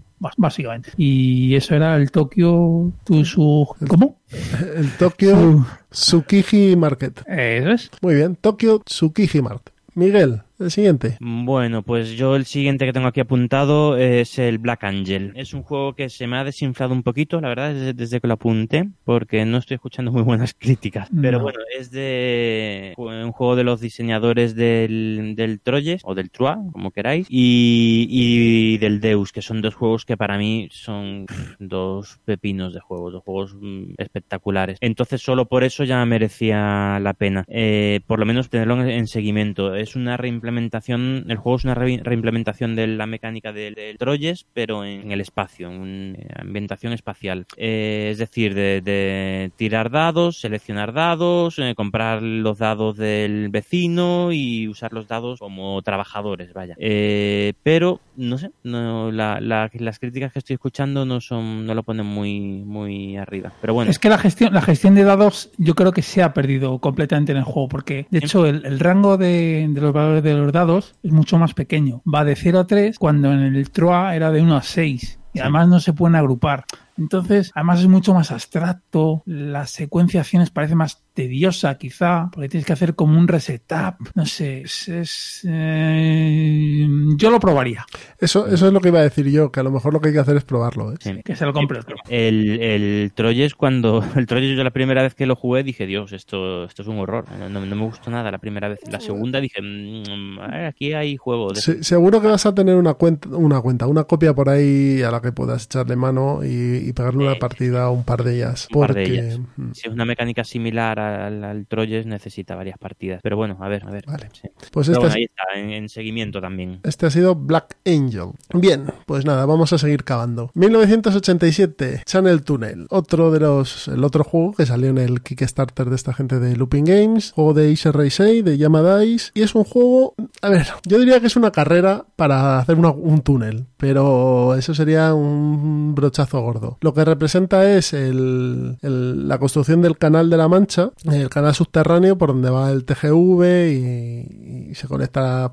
Francia con, el Reino Unido, ¿no? Entonces un jugador hace del lado francés, el otro del lado británico y mediante acciones, cartas y activaciones de, de habilidades tienen que conseguir eh, encontrarse el uno con el otro, ¿no? Hay eh, posibilidades de que se desvíe la tuneladora y tengas que volver otra vez a recoger el, el camino, etcétera. Tiene muy muy buena pinta, parece un juego más sesudo de lo que a priori eh, podría parecer en viéndolo y tengo muchas ganas de probarlo, la verdad. 1987, Ah, Channel Tunnel, de la serie 19XX. Este era también de, sí, de, de, Este de de, Eye. de Yamada Sí, sí. Y solo para dos jugadores. Sí, únicamente. so- sí, solo para. Pues nada, Bueno, pues, dale. pues eh, yo, bueno, tenía el Barras, aunque ese ya, como lo, lo hemos comentado más que sobre en los entremeses, Pues fuera. es paso palabra y ya me queda quedaría nada más que uno que es mi, mi apuesta chino, china, que sería el Board Game Café Frenzy. Estuve a punto de meterlo yo también. Eh, yo estoy ya adentro y bueno. eh, a ver, el, el Game Café Frenzy este, eh, el diseñador es City Law, que eh, es diseñador de juegos, pero también es como, eh, yo qué sé, como un, un hombre que está allí en, en China que, que intenta eh, mm, propagar el- el- el- los juegos de mesa por, por su país. O sea, es un influencer. Entonces, es eh, él publicó el año pasado A Pleasant Journey to Neko, que era interesante, aunque no me lo he comprado y no he podido catarlo. Y es muy difícil, porque estos juegos o te metes ahora y te arriesgas o, o te olvidas. Y básicamente es un juego de cartas que se juega en dos fases y a mí me recuerda mucho al, For Sale. La primera fase tú compras cartas usando un dinero inicial que tienes y, y- tienes una serie y vas obteniendo una serie de, recompensas en- dependiendo del tipo de la carta que compras. Y en la segunda fase es un juego de bazas, que a mí las bazas me encantan, que se juegan con las 10 cartas que has, que has comprado la primera fase y cada, y cada en cada ronda los jugadores reciben otra serie de recompensas, de- en esta vez dependiendo de las bazas que se van llevando. Entonces, bueno, tiene pinta de ser un file rápido, con chicha, y bueno, pues por eso... Y con un diseño, y con un diseño gráfico, gráfico perdón, cojonudo. Es- Sí. es- entra mucho por los ojos. Ya saben, ya sabéis, Board Game Café Frenzy, de City. Muy bien, pues me toca, ¿no? Sí. A mí me quedan unos cuantos, pero de los que cada vez sé menos. Son, es, es más por sensaciones de juego. Eh, Es lo que hemos dicho, que te han hecho tilín. Claro, sí, sí. Eh, pues uno de ellos eh, es el Clank, Clank Legacy. No sé a vosotros si os llama este la atención, pero a mí el Clank es un juego que me, a mí me parece un juego eh, la mar de entretenido. Es un juego que siempre le echaría una partidita porque, no sé, me parece un- una mecánica fresca, apetecible, rápida, no sé. es- me encanta el, el Clank. La verdad es que es un juego que me gusta mucho, de, así de juego ligero. Y mezclado con el Legacy, pues puede, puede, estar, puede estar interesante. Puede ser una experiencia así curiosota. Así que Clan Legacy. Sí, sí, me gustaría darle ahí la oportunidad. Lo que pasa es que pone, ponen, las partidas ponen hasta dos horas de duración, que es algo que añade un poquito de Sí, me saber. Pero bueno, ahí está lo- en, la, en la lista de, de seguimiento. Es de- del, vamos, de los mismos diseñadores, claro. Bueno, del mismo diseñador, porque solo. Bueno, dos de los diseñadores, perdón. Y se ha, ha unido un tercero y tal. Bueno, tiene, tiene, mantiene la misma estética. Pues nada, ya, ya hablaremos de él. Muy bien, pues esto ha sido Clack, que voy Clack, Clank. Legacy. Bien, pues yo voy a, a, a por un juego familiar, yo creo, un juego, un juego que espero que la gente de Vir edite. Wayfan, Wi-Fi Finders, coño, Wayfinders. Eh, eh, juego de Thomas, toma, toma un nombrecito. Dagenis Legesperience, creo que es. Uy. Sí, tiene pinta de ser francófono. Y de artista Michael Parla, este es más fácil. De Pandasaurus Games. Pues este Wa- Wayfinders es un juego de avioncitos, en el que en un, en un tablero modular que vamos a hacer con losetas, eh, de, con 25 losetas, vamos a ir expandiéndonos y cogiendo puntos de victoria y eh, ubicando ciertos hangares en ciertas eh, en ciertas islas, ¿no? En ciertas ciudades o, o losetas. Y aparte vamos a tener un sistema de elección de recursos a base de meeples. Eh, imaginaros unos hangares, dependiendo del número de jugadores se llenan de recursos y tú te vas a llevar los recursos cuando liberes de la fila en la cual vas a seleccionar los, los recursos tus meeples. Con lo cual es un poco un push your luck a ver cuánto aguantas hasta que te llevas los recursos quitando tus meeples, ¿no? Si te tiembla mucho la mano, pues a lo mejor te llevas, eh, solo colocas uno y te lo llevas llevas rápido y te llevas un recurso, pero si aguantas más, pues eres capaz de colocar alguno más y darte más cosas, ¿no? Me parece que es un juego bastante eh, ágil, con una estética súper chula y que mm, tiene muy buena pinta este Wayfinder de Pandasaurus. Pandasaurus lo ha editado aquí. Estos son los del. ¿Cómo se llama? Dinosaur Island. Dinosaur Island, sí. perdón. Sí, sí. Mm. Pues eh, creo que es de Devir, así que si les interesa, me parece que es un juego que está bastante chulo y, y tiene un corte familiar. Wayfinders. Muy bien. Pues sigo yo con otro familiar, sí, ¿no? Sí, sí. Dale, dale. Pues nada, eh, ya empiezo con al- alguna rareza. Bueno, tampoco rareza, ¿eh? porque ya lo he escuchado nombrar en más, en más de un podcast, que es el, el Yukon Airways. Exacto. Otro de aviones. Otro, sí, otro de aviones, con una estética chulísimo, mm, un juego precioso, muy bonito. Manejamos un hidroavión en, en la región de- de- del Yukon y, y nada, em, es un juego de, de es un pick and deliver y con gestión de mano y, y un sistema de draft. Y bueno, tiene, tiene una pinta ahí, eh, curiosota.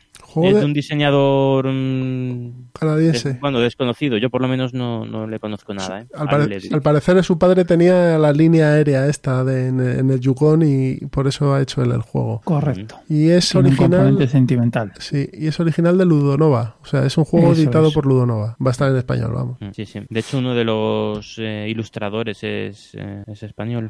David Prieto. Mm. Pues Tiene este- buena juego es precioso, ¿eh? O sea, yo solo por, tenerlo- por tenerlo en la estantería, yo este apunta. Juego es muy bonito. Sí, sí. Yukon Airways. Muy bien. Pues yo voy a por mi último y es Chicago 1980, 1900 no, 1875 The City on the Big Shoulders de Raymond Chandler III, eh, Emily Dearring y Andreas Rech como artistas y de Parallel Games. Eh, yo he estado escuchando críticas y demás y algunos dicen que es como un 18XX pero sin trenes. Bueno, mm, eh, yo creo que es un juego económico bastante interesante. Le han, le han metido muchos palos, ¿eh? Sí, pero tiene un 8,3 en la BGG. Un 8,3.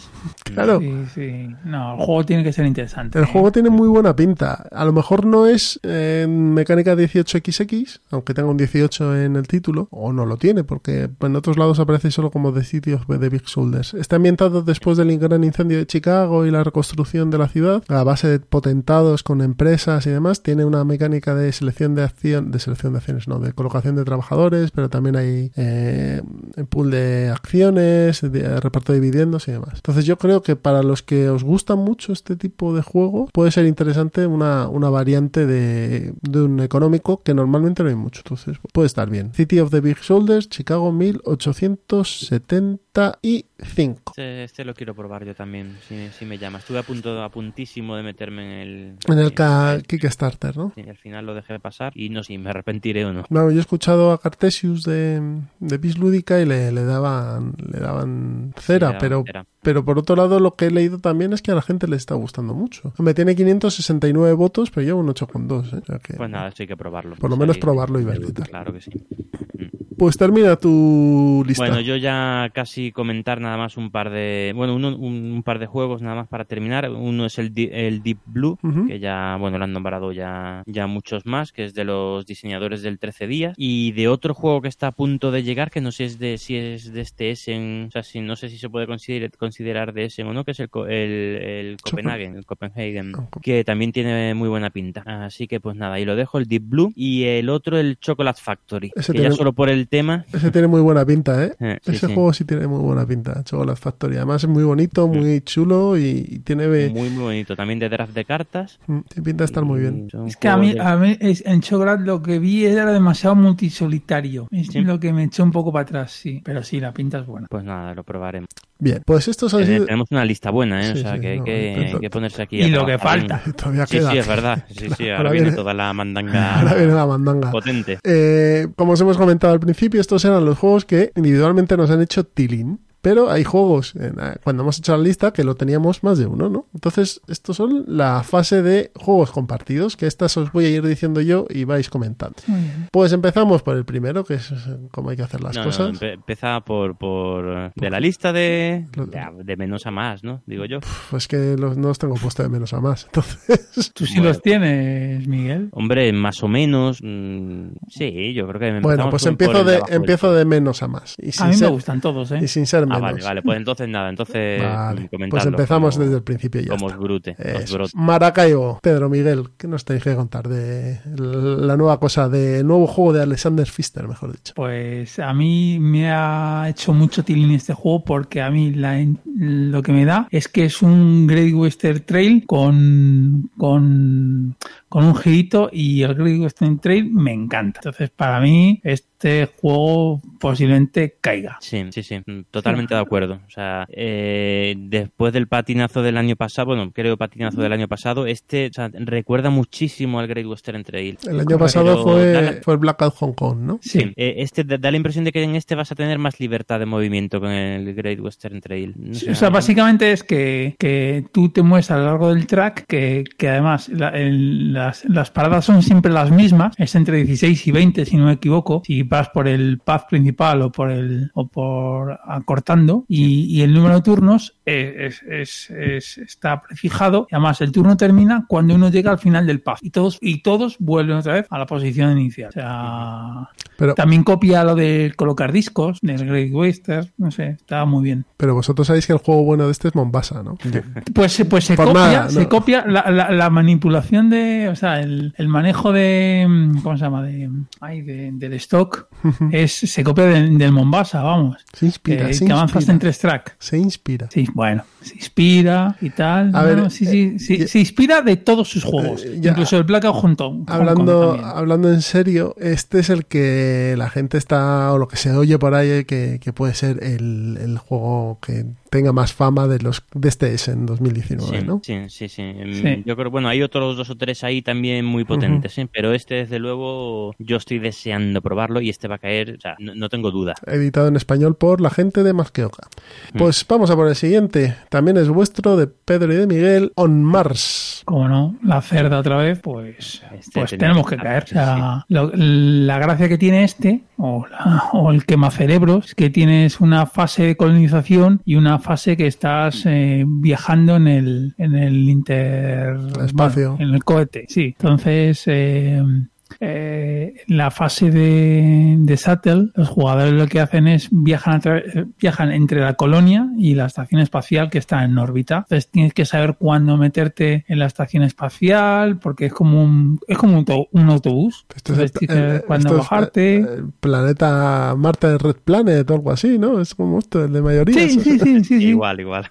Sí, sí, se- se- sería eso. Luego también tienes misiones. De hecho, el final de la partida es cuando se completan tres misiones, se terminaría. Entonces, eh, ya te digo, a mí eh, la cerda, lo que saque, Sí, me encanta. Sí, sí. Pues junto Y- con y Mara- encima con ese tema, pues, Que junto con Maracaibo es el que más está sonando también. el- sí. Pero no sale, no sale en Essen, ¿no? O sea, va a haber copias, pero Es que no- yo creo que sí va a haber. Bueno, no, no lo sé. Yo lo- seguro que una copia llevan. lo seguro. último que he oído Sí, era que creo estaba en demo. de anunciar esta semana que, que solo va a estar en demo, sí. Mm. Ah, solo van demo. Hombre, me Cre- parece. Creo que sí, pero... Me parece bien, ¿eh? Sí, sí, sí, pero en- hoy han mandado una actualización del KS diciendo ya fechas de, de shipping, de, de- para mandar ya los juegos a, a los mecenas. O sea que me, me ha extrañado un poco, pero bueno. Bueno, vamos bueno, a estaré vamos, deseando probarlo, deseando probar este, este Omar. vamos a por el siguiente. Este es tuyo y mío, Miguel. Mm. Terramara, Terramara. De Ramara, de Flaminia, Flaminia Brasini.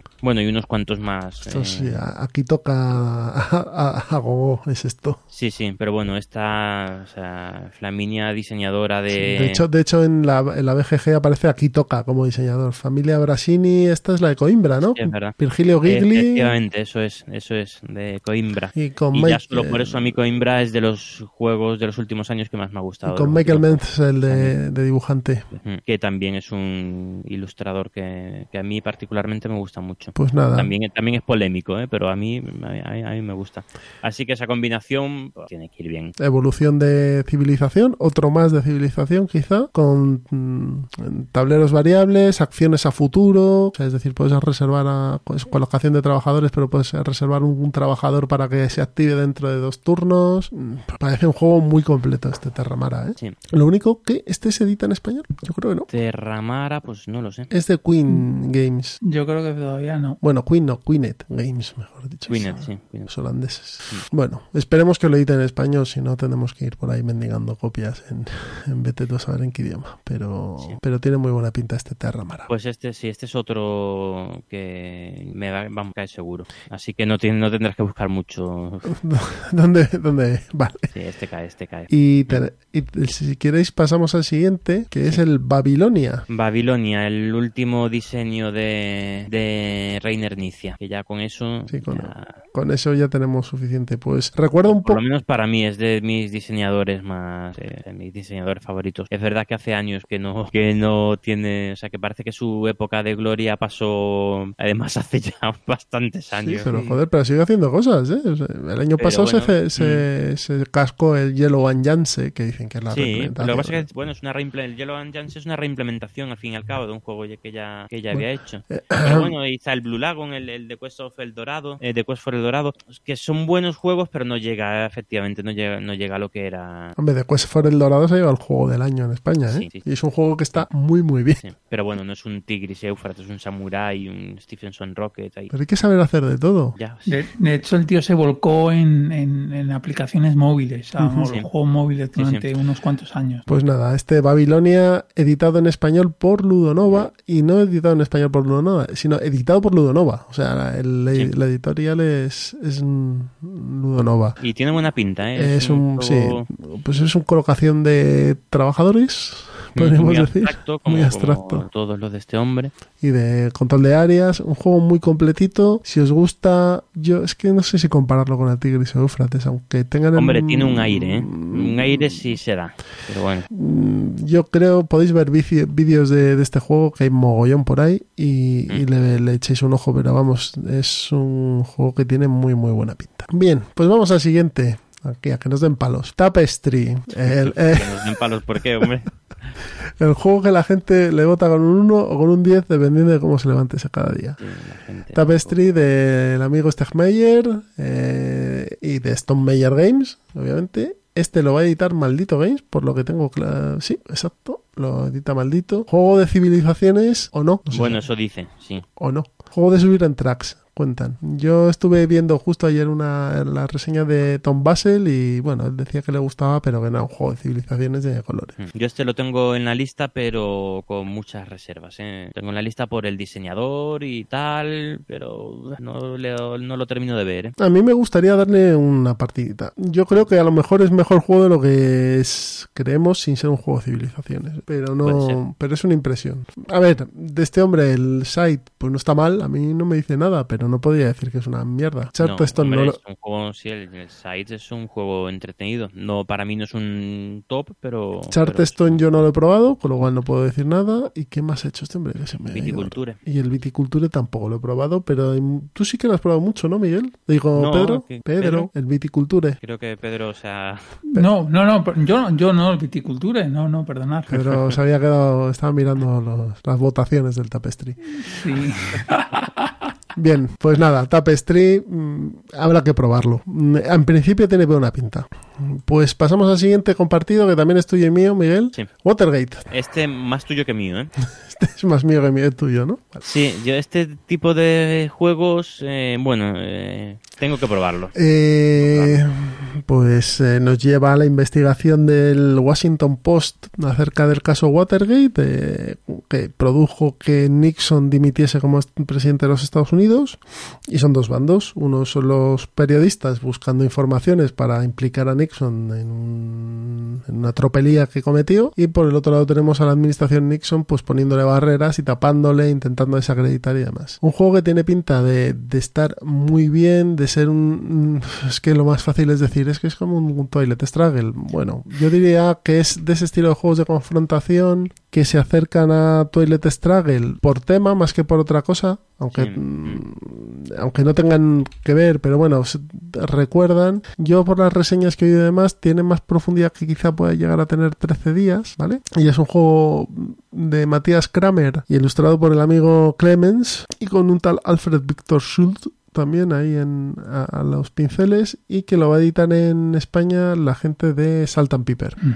Así que, que, bueno, pues no tenemos fecha de salida todavía, pero supongo que, bueno, para el año que viene estará, porque creo que todavía no sé si ha salido ni en, ni en por la gente de Frosted, pero vamos, estará en breve. Viendo el tablero es muy abstracto, eso parece, ¿no? Eh, Esa el malla bueno, el tablero es como una malla de investigación. Eso es. Pero creo que, que tiene buena pinta, que por lo que he oído tiene, tiene, tiene pinta de estar muy bien. En el tablero tienes que ir llegando hasta el otro lado, al parecer. Bueno, eh, Watergate tiene, un- tiene buena pinta este, este juego. Así que si os gustan estos juegos de confrontación uno a uno, con un tema político, un tema, pues eso, Este tipo de, tu, 13. de tu estilo, creo yo. O sea, tú este lo vas a pillar seguro, así que... Sí, yo probablemente este sí que lo, lo compré. Y además no tiene pinta de salir muy caro y demás, con lo cual, y siendo de la gente de and Piper, pues mira, con mar. Y el último que tenemos compartido es vuestros, Pedro Miguel, el Crystal Palace. Correcto, el Crystal Palace, pues nada, pues es un juego de colocación de dados, en el cual la gracia que tiene es que los jugadores eh,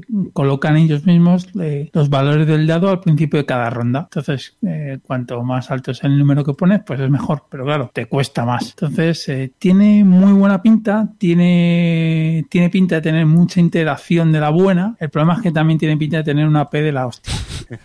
Porque tienes que reevaluar cada vez que el jugador te pone un dado, pensártelo. No sé, yo esto mm, sí estoy interesado y me atrae, pero con pinza. O sea que con, pinza- con pinzas siempre, pero eh, vamos, que esto es para titanes de la P, ¿no? Que, Tiene, tiene pinta al leerlo, o sea, está muy bien. Tiene, es, Habla- muy, habla- es muy interesante. háblame al micrófono, por favor. Sí, perdón, perdón. Es muy, es muy, o sea, tiene pinta de ser un juego muy interesante, pero también te digo que, pues eso, que tiene pinta de apeta. Vale, pues estos han sido los juegos compartidos, que han sido Maracaibo, Mars, Terramara, Babilonia, Tapestry, Watergate y Crystal Palace. Pero no nos... No, nos, No se vayan todavía. No, no nos quedamos, sí, no se vayan todavía, que ya no hay más. Vamos a las expansiones y reediciones, así que yo os voy a ir diciendo quién ha- y vamos hablando de ellas, ¿vale? Sí, Muy bien. sí, Porque- una cosa rapidita. Tenemos aquí a Terraforming Mars Turmoil, que no sé ya Sí. qué más puede darnos Terraforming Mars con estas expansiones. Pues yo te diría que esta es la expansión, esta la he puesto yo.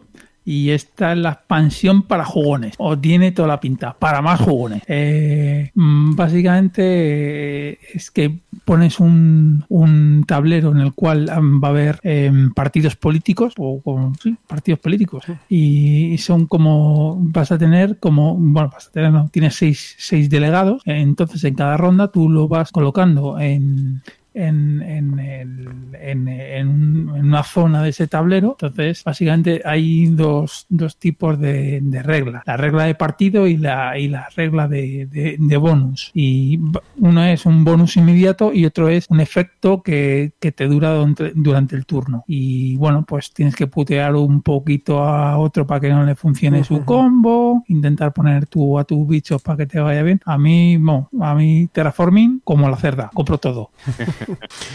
Bien. Yo eh, también, este me va a caer seguro. Sí, bueno, claro, Seguro, es que aquí hay dos fans de Terraforming a, a- A a ver, fuego. sí, a mí me gusta, ¿eh? Tampoco, o sea, hay juegos que me gustan más, pero, pero el Terraforming me parece... No me gusta el verlo ahí tan arriba, porque me parece que eso es, mm, en, en la BSK digo, me parece que eso es más hype que juego, pero bueno, pero, pero es un buen juego, Bueno, me parece un buen juego y lo tengo todo. El que viene a continuación también está muy arriba y no tiene alma ni nada. Hablamos de, Nada, de, nada. de Through the Ages. Nuevos líderes y maravillas. Pues, pues eso. Pues, pues, la- pues, creo que la- pues, la- lo dice todo. Son nuevos líderes y maravillas para tu juego de civilizaciones. Bueno, mete algo más. O sea, aparte de meterte, me parece que son seis líderes nuevos, cuatro maravillas y luego un puñado de, de estas de cartas militares por, por era. Entonces, además de eso, también eh, han cogido cartas y las han rebalanceado de las que hay en el base. Y además de- del base han metido, eh, han repetido alguna carta más para que salga, para que haya más cartas repetidas. Y la verdad es que, vamos, el TTA es un juegazo y esta expansión tiene que caer sí o sí también. De hecho, en- para el móvil y para Steam, yo creo que ya lo puedes comprar y se pueden jugar, vamos. Sí, creo que sí. Pedro, una cosita, no te pegues tanto al micro, porfa, porque ver, acoplas. Ahí, mejor. Ahí mejor, gracias. Vale, nada, nada. Y bueno, pues ya está. Vale. Pues yo que sé, está Hipócrates como líderes, o Ian Fleming, el de James Bond. Pues O no sé, tiene Isabel, sí, sí, Isabel la Católica creo que también anda por ahí. Machu Picchu, no sé. Vamos, a mí me tiene comprado. Siguiente, Underwater Cities New Discoveries. Correcto. Por lo primero, Arrakis eh, confirma que lo saca después de Essen, en castellano, Muy bien. que eso ya está muy bien. Y luego, básicamente, aunque no hay mucha información, son varios, son varios módulos que se meten en el juego. Es el típico que tiene módulos que los mete juntos o separados. Y el, el tema es que el precio está ahí la BGG y la gente se está quejando porque creo que va a costar casi como el base. ¿Por qué? Y el base era caro, ¿eh? No, eran 40 euros, yo creo, 30 y muchos. De, de 60. Ah, vale, vale. No, no, no, no. El Underwater era de 40, yo creo. Y, y el, el rollo está en que van a poner, por fin, tableros identados para que no se muevan los recursos ni las piezas. Y claro, eso va a hacer que la expansión pues, pues, pues suba. O sea que es una, una expansión y, auto- y actualización del juego, ¿no? Sí, y a lo, a lo barras. y, y van a sacar, pues eso, nuevas cartas, nuevos asistentes personales, eh, recursos iniciales, con, o sea, cartas de recursos iniciales, y Metrópolis, verdes, y, y eso, más, más del mismo juego. Más También mandanga. estoy dentro. Más mandanga. También estás dentro. También, yo, No, esto- las expansiones me molan más que, Que los juegos. que- Eso está muy que los bien. juegos. Eh, llevamos, estamos sumando ya aquí una cantidad de, de dinero ya Sí, sí, ¿no? Todo. Atado. Bueno, siguiente. Valle de los Mercaderes colección. Esto es el Valle de los Mercaderes 1 y 2. En una caja, con las cajas, cartas más grandes como han hecho con el Valle de los Reyes. No, han cogido el, el Valle de los, o sea, el Leyland Merchant, ¿cómo es? El Valle de los Mercaderes. Mercaderes. Ujú. Vale, el Valle de los Mercaderes han cogido el 1 y el 2 y han metido una expansión nueva con cuatro animalitos nuevos. Razas. Y una caja para contenerlos a todos. Y además hay hueco para nuevas expansiones que han dicho que van a sacar. No. Eh, yo estoy dentro porque el juego me encanta, es un juegazo, Sí, sobre es- todo a dos. A dos funciona muy, muy, muy bien. A tres también funciona bien. A cuatro ya no. Y vamos, yo lo recomiendo. Es un juego ágil, entretenido. Sí, sí, Eh, pero pues, eh, ojo, juego ágil y entretenido, pero se suda de cojones, ¿eh? También. Sí, sí, sí. Además puedes decir, pues quiero una partida de puteo. Pues metes a, a- al bichito este a este otro. Quiero un poco más relajado. Entonces está, está muy, muy, muy bien. Pegas, que ya en el Kickstarter nos lo han dicho, de no, es que hemos tenido problemas, no nos hemos dado cuenta y tenemos cartas que son un poquito más grandes que otras, porque han cortado. Entonces, no si la- y dicen, no, si las enfundas, no se nota. Pero eso, eso, vamos a hacer un, un paréntesis. Eso en otra empresa a alguien le mandan a la calle por hacer esas cosas. Pues sí, pues aquí es, lo, lo miraremos para la próxima, que es lo que dijeron. Para la próxima lo miramos. Y así es, ¿no? Y así, y así y tan tranquilos. Bueno, vamos al siguiente.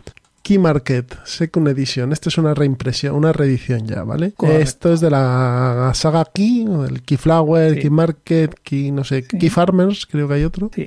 Pues que lo reeditan. No sé si me, eh, más, que, Es- más que Oca lo tenía editado en español o no, o lo va a editar. Mm, No, el, el Key Market yo creo que en castellano nunca, nunca estuvo editado. Pero este es un juego independiente del Key Flower. Correcto. Es, si, si te gusta, o sea, los keys, los buenos son este, el Market, que es el primero, o de los primeros, y el, y el Key Flower. El resto de keys, bueno, ya no son, no son tan buenos. Este para mí eh, es un colocación de trabajadores al uso y me parece un juegazo. Pero bueno, a ver, es poner trabajadores en el campo y producir alimentos y Es bueno, un juego, te vas es un moviendo juego por clásico, tus ¿no? años. Es un juego más Sí, juego- sí, sí, es un juego muy clásico eh, que mm, tiene los oficios y es, es- te mueves en el campo y en el campo vas consiguiendo los recursos y luego en el por eh, de ahí el nombre de Key Market te vas al mercado y tienes una segunda fase de mm, compra y venta de, de- de esos de esos alimentos que has generado en el campo y luego también tienes los oficios, los guilds, que es otra gracieta que tú vas poniendo ahí tus meeples y van subiendo en el en el en el guild y tienes eh, ¿cómo gre- se llama? habilidades En el gremio. básicamente. En el gremio de En el gremio, artesanos. eso, en el gremio, gracias. Eh, y del 2010 y- es, ¿eh? El Key Market. Sí. 2000. Pues nada, sí, este lo, lo reimprimen. Espero que lo reimprima, o sea, que Marques que Oca se meta también, porque seguro que, que, es, que, bueno, que hay mucha gente interesada. Sí, sí. Siguiente, otra reimpresión, Pret Aporté. Correcto, de Ignasi Trevicek. ¿El original Yo- también era suyo? ¿Cómo? ¿El original es suyo también, la primera edición? Yo, esta es la tercera. Yo creo que sí, es, es, es suyo, yo creo. Y de Piot Haras. Este salió, salió en Kickstarter costando un ojo de la gara también, 80 euros. Bueno, 80 no, yo creo que, mm, bueno, con gastos de envío. ¿Sin gastos de envío? creo que vale, sí, ¿eh? vale. No sé, yo los pagué. Ahí- ahí- tú ahí no viste nada, tú viste... Efectivamente, lo, lo vi todo. A ver, el arte está muy bien. Tiene nuevos modos de, modos de juego. Entonces, así, mm, las diferencias que tiene con los anteriores es que tiene es una variante de, de orden de jugadores eh, que en, en el, Tenías- en el original. Tenías el- razón, perdona. Eran 60 dólares más 20 de envíos. No, no, Ah, vale, vale. 66 porque lo enviaba eh, maldito que lo va a sacar. O sea, te salía Vale. 66, perdón. Ya me cuadra, me cuadra más. Es que había, una, había uno, otro que era de 80. Vale, vale, vale, vale. Vamos, la diferencia es que tienes un, un modo avanzado en, en el orden de, de jugadores, unas cartas de contrato y luego el sistema de los puntos de victoria que cambian también un poquito y la bancarrota, que es una nueva regla y tal. Y vamos, es un colocación de trabajadores al uso, en plan a lo tú vas colocando, se ejecutan, eh, van por el por una rutilla de 1, 2, 3, 4, 5, 6, se ejecutan y ya está. Y cada tres rondas tienes un desfile, como en el Viños de la cerda, que tenía pues esto es lo mismo. Y ya lo probaréis Muy con bien. mi copia, Con si queréis. copia. Pues sí. Tu copia de maldito, supongo. Sí, de maldita. Y el último que hemos puesto aquí en reediciones es el Iris Gauche. Tú, Miguel, le has hecho un ojo a este, ¿no? El de los trenes en Irlanda. Eh, sí, sí, sí, tiene, vamos, es un juego bastante clásico y con un manual de, de dos hojas, pero Bueno. literalmente dos hojas. Y Traducido por mí al, en la BGG, que el, el otro día no tenía nada que hacer y dije, pues lo voy a traducir.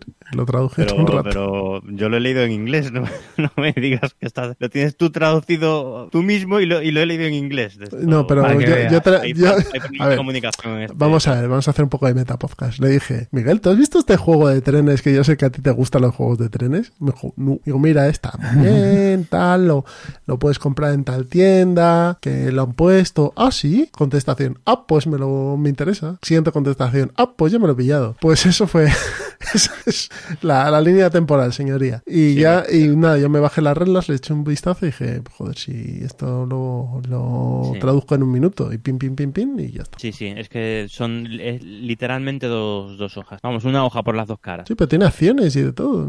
Sí, sí, sí, tiene, sí, sí. Acciones de, de, de bolsa, Sí, quieres sí, sí, decir, sí, stocks, stocks acciones, muy todo muy simplificado, pero tiene pinta de funcionar. De funcionar Mira, a ese sí tengo ganas de jugar yo. Que sí, a ver, sí, a cualquier juego de ferrocarriles. No, todo no. Sí, hombre. Pero este sí me llama la atención. Tiene muy buena pinta. Ilustrado por Ian O'Toole también. Y bueno, pues Y ya, lo, lo probaremos. Las cosas en Irlanda son siempre mejor. Así que nada. Irish, Irish Gauche. Y por último, como os hemos comentado, hemos preguntado en nuestro grupo de Telegram que nos dijese la gente que está por allí, que muchas gracias a todos por participar y, y tener tan buen rollo como hay. eh, pues que nos dijesen un juego que les hacía Tilín también en de este Essen. Entonces eh, tenemos a Gizmo que nos ha comentado el Era of Thrice, que es un juego de civilizaciones que tiene un pintón muy interesante. Sí, sí, sí, tiene muy buena pinta. Gizmo tiene buen ojo, sí. Lo- no hay que decírselo mucho que se lo cree, pero sí tiene, tiene buen ojo. Eh, Luis Flay nos ha comentado de Magnificent, que es el juego este de los payasos y, y del circo, que es un gestión de, es un colocación de trabajadores, creo que es, y que, Sí, eh, ese le estuve echando yo el ojo, pero lo tuve que aparcar. pero para comprártelo, ¿no? Hombre, claro. 13 bicis nos comenta, bueno, espera, eh, dinos algo del Magnificent, porque yo me lo he mirado por encima, pero el manual, pero no, no le he metido cuchara a fondo. No, o sea, o sea, no, no, no, por encima, muy por encima. O sea, me, pre- me he preparado lo que me he preparado. Si ya tenía un cerro aquí. Hablan mucho de él, hablan mucho de, de, de Magnificent y tiene buena pinta. 13 bicis nos comenta Ishtar, que va a salir por la gente de Vir, que es un juego de, de- del juego este de hacer jardines en el desierto. Y este es de Bruno Ah, Catala. sí, también, sí. Este me suena. ¿Es de Bruno Catala este? Creo que sí. Dejadme un minuto que lo confirme. De pero Bruno no- Catala, no estoy yo tan seguro, ¿eh? Eh, pero- Ah, de los jardines de Babilonia, ¿no? Dices. Ese es. Sí, es, es Bruno Catala, sí, es sí. Bruno Catala, ¿no? Mm, sí, sí. Star Jardines de Babilonia, exacto, es de Bruno Catala. Sí, este también me llamó la atención. La verdad es que los, los juegos que nos han aconsejado le, le eché un ojo y, Que es de la gente de y hielo. muy buen ojo, ¿eh? Tiene la gente. Hay Sí, que... sí, no, mejor que Eh. nosotros. Hombre. Y, y es un juego que parece familiar eh, y, y por lo que, bueno, pues al parecer va a tener edición en español. Eh, otro de estos que tiene, eh, como quien dice, tres, tres hojas de reglas, pero que, mm, que tiene muy, muy, muy, muy buena pinta. Y Tomás, que ha sido el último que nos ha comentado algo, por lo menos hasta la última vez que lo vi, que ha sido antes de, de grabar esto, eh, nos ha comentado el Mystery House, que no sé si sabéis algo de él o no. No. Es que hay, son, son muchos juegos los que... Mil y pico. Sí, sí. Y este, yo a este no le tengo echado el ojo. Estoy buscando a ver si, a ver si viene algo de House of Mystery o Mystery House, pero no, no me parece nada. Bueno, pues Mystery House, otro juego que también nos han recomendado en la comunidad de, de Ciudadano Mipel. Pues nada, esto ha sido nuestro ligero y pequeño repaso de una hora eh, a los juegos de, que, que nos han hecho Tilín en... Este año no se está escuchando nada de, de que Essen más malo, ¿eh? O sea, la cantinela esa de todos los No. años, este es muy malo, este Essen- Pues este año, bueno, el año pasado tampoco, el año pasado fue, fue un buen año, pero este está pareciendo, parece que hay cosas muy, muy interesantes. ¿eh? Yo lo agradezco eso, ¿eh? porque parecía ya que siempre eran todos los años una castaña y Sí. habrá de todo, ¿no? Sí, hombre, 2017 fue una castaña. ¿eh? Pero que había... El año pasado... Pero hombre, sí, algo, algo se podría sacar. Siempre hay un justo en... Hombre, en 2017 creo que fue Gaia Project, pero no es Bueno, eso, eso no, eso no es algo que se pueda... Eso no es algo que se pueda sacar, pero bueno. Vale, pues yo creo que ya hemos dado suficientemente la turra, ¿no? Y podemos irnos a, a la dormir. mesa de pruebas. Ah, y a dormir en, a dormir en 20 minutos. No, mesa de pruebas y plan malvado. que Eh, exacto. quedan cositas aquí que, que hablar. Así que a la mesa de pruebas. Hasta ahora.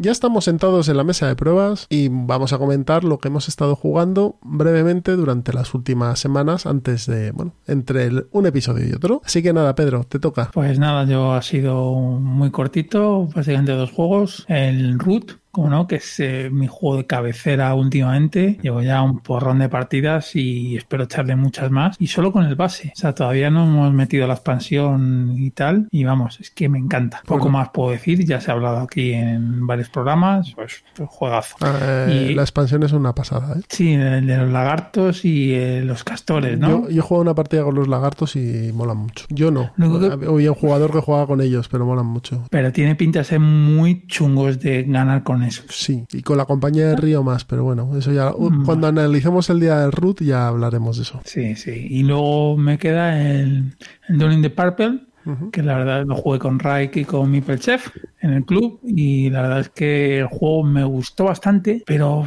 ¿me lo compraría? Pues mm, no. No, Ahora necesita más partidas. Es cierto que le vi eh, que tenía tiene bastante azar, que no me importa el azar, ¿vale? Pero te van saliendo eventos y no puedes hacer nada. O sea, como eh, uno es el César, ¿vale? Y los otros son los que te están puteando, básicamente. Entonces los eventos te putean bastante y no puedes hacer nada. Es un poco frustrante. Que es cierto que necesitas unas cuantas partidas para ver de qué va, de qué palo va. Pero vamos, el juego sí me parece interesante. Pero lo dicho, mm, tendría que darle más partidas. No, no tengo hype tan alto como se oye en otros podcasts. Pues sacan edición en Kickstarter con un cuarto jugador. Sí, que yo no sé lo que si va a aportar mucho. Y van, va a estar editado por Más que Oca también. Sí, va- va- el juego va cañón, ¿eh? Tal y como está, el juego está perfecto. Entonces yo no sé, cuarto jugador, no sé, bueno, es- hay que probarlo. Muy bien, pues Miguel, tu turno. Bueno, pues yo últimamente de jugar poquito, la verdad. Muy poco, pero bueno, alguna cosita hay por aquí que comentar. En primer lugar, he echado unas partiditas, bueno, eh, al Arkham Horror LCG, pero eso ya ni lo, ni lo comento, eh, porque ya lo he comentado muchas veces. Eh, he jugado al Prehistory, un juego que no sé, no, no se distribuyó aquí en España, no sé muy bien por Nos, qué. nos comentaste ya en el capítulo pasado que acerca de él y Ah, ya lo comenté en Sí. el capítulo pasado. Vale, pues bueno, pues me reitero, que yo no sé cómo no se habla más de este juego. A mí me parece un juego muy bueno. Editoriales, por favor, Prehistory. Mm, gran, gran juego, la verdad. Eh, luego, bueno, pues como media España después de la oferta de Amazon también, también he estado con el, con el Quadrópolis. que bueno, un familiar eh, es muy divertido, hombre. En, interesante, sí, entretenido. Sí, muy de, de la línea de, de, Days of Wonder, o sea, que le pega sí. mucho ese juego. Me recuerda, de hecho, recuerda, siendo totalmente diferente, recuerda al, al Ticket to Ride, al, al eh, Seven Wonders, es ese tipo de peso ligero, agradable de jugar, que tampoco es no es sesudo ni es espectacular, pero, pero es agradable, te echas una partida muy entretenida. Quizás sea más sesudo que los otros, pero bueno, este, este Quadrópolis tiene un poquito más de decisión. Curiosamente me parece que tiene más decisión en el modo sencillo que en el, que en el avanzado, pero bueno. Yo lo juego una vez y me, a mí me, en el modo sencillo me pareció muy chulo. ¿eh? Es que el modo sencillo con eso de que tienes un, un, arquitecto de cada nivel te limita mucho más que el avanzado en el que tienes un pool ahí en el, uh -huh. que ir tirando. Pero bueno, es un juego que para el plan malvado puede ir muy bien también. ¿eh? Mm, cierto. Me, me ha parecido muy interesante.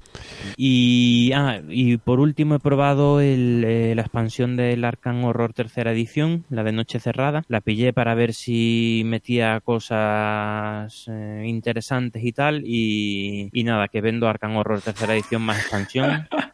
porque no, no, no, no, lo arreglas. El juego, el juego sigue siendo muy repetitivo, muy... La, la narración, la narrativa que le da no, no, no fluye, no, no, es agradable, ¿no? Tres partidas le he dado, con tres primigenios diferentes. Y ya mañana preparo el envío. Ya. Con eso os lo digo todo. Ya, a mí, me, a mí la primera partida me gustó, pero la siguiente fue igual. Da igual el, el primigenio que escojas, que es igual. O sea, cuando llega un momento que ves que da igual, mm. pues mira, me quedo con la segunda edición que tiene sus fallos y demás. Sí, sí, sí. Pero me, pero me creo lo que estoy haciendo. Segunda edición mucho mejor. En la segunda edición tú podías, bueno, después el juego te daba palos, pero tú podías decidir lo que hacer. Puedes decir, no, creo que necesitamos objetos, necesito un símbolo arcano, voy a ir a la tienda, a la, no me acuerdo dónde estaban. Voy a conseguir algo, me voy a curar, me voy al manicomio, me voy al tal, voy a la comisaría. Después te pueden pasar muchas cosas por el camino, pero tú, tú, tú llevabas el juego, lo intentabas por lo menos. No, aquí no, aquí, aquí yo, o sea, necesito algo, ¿cómo lo consigo? Pues no tengo ni idea, o sea, no, no, no, no puedo llevar un plan para conseguir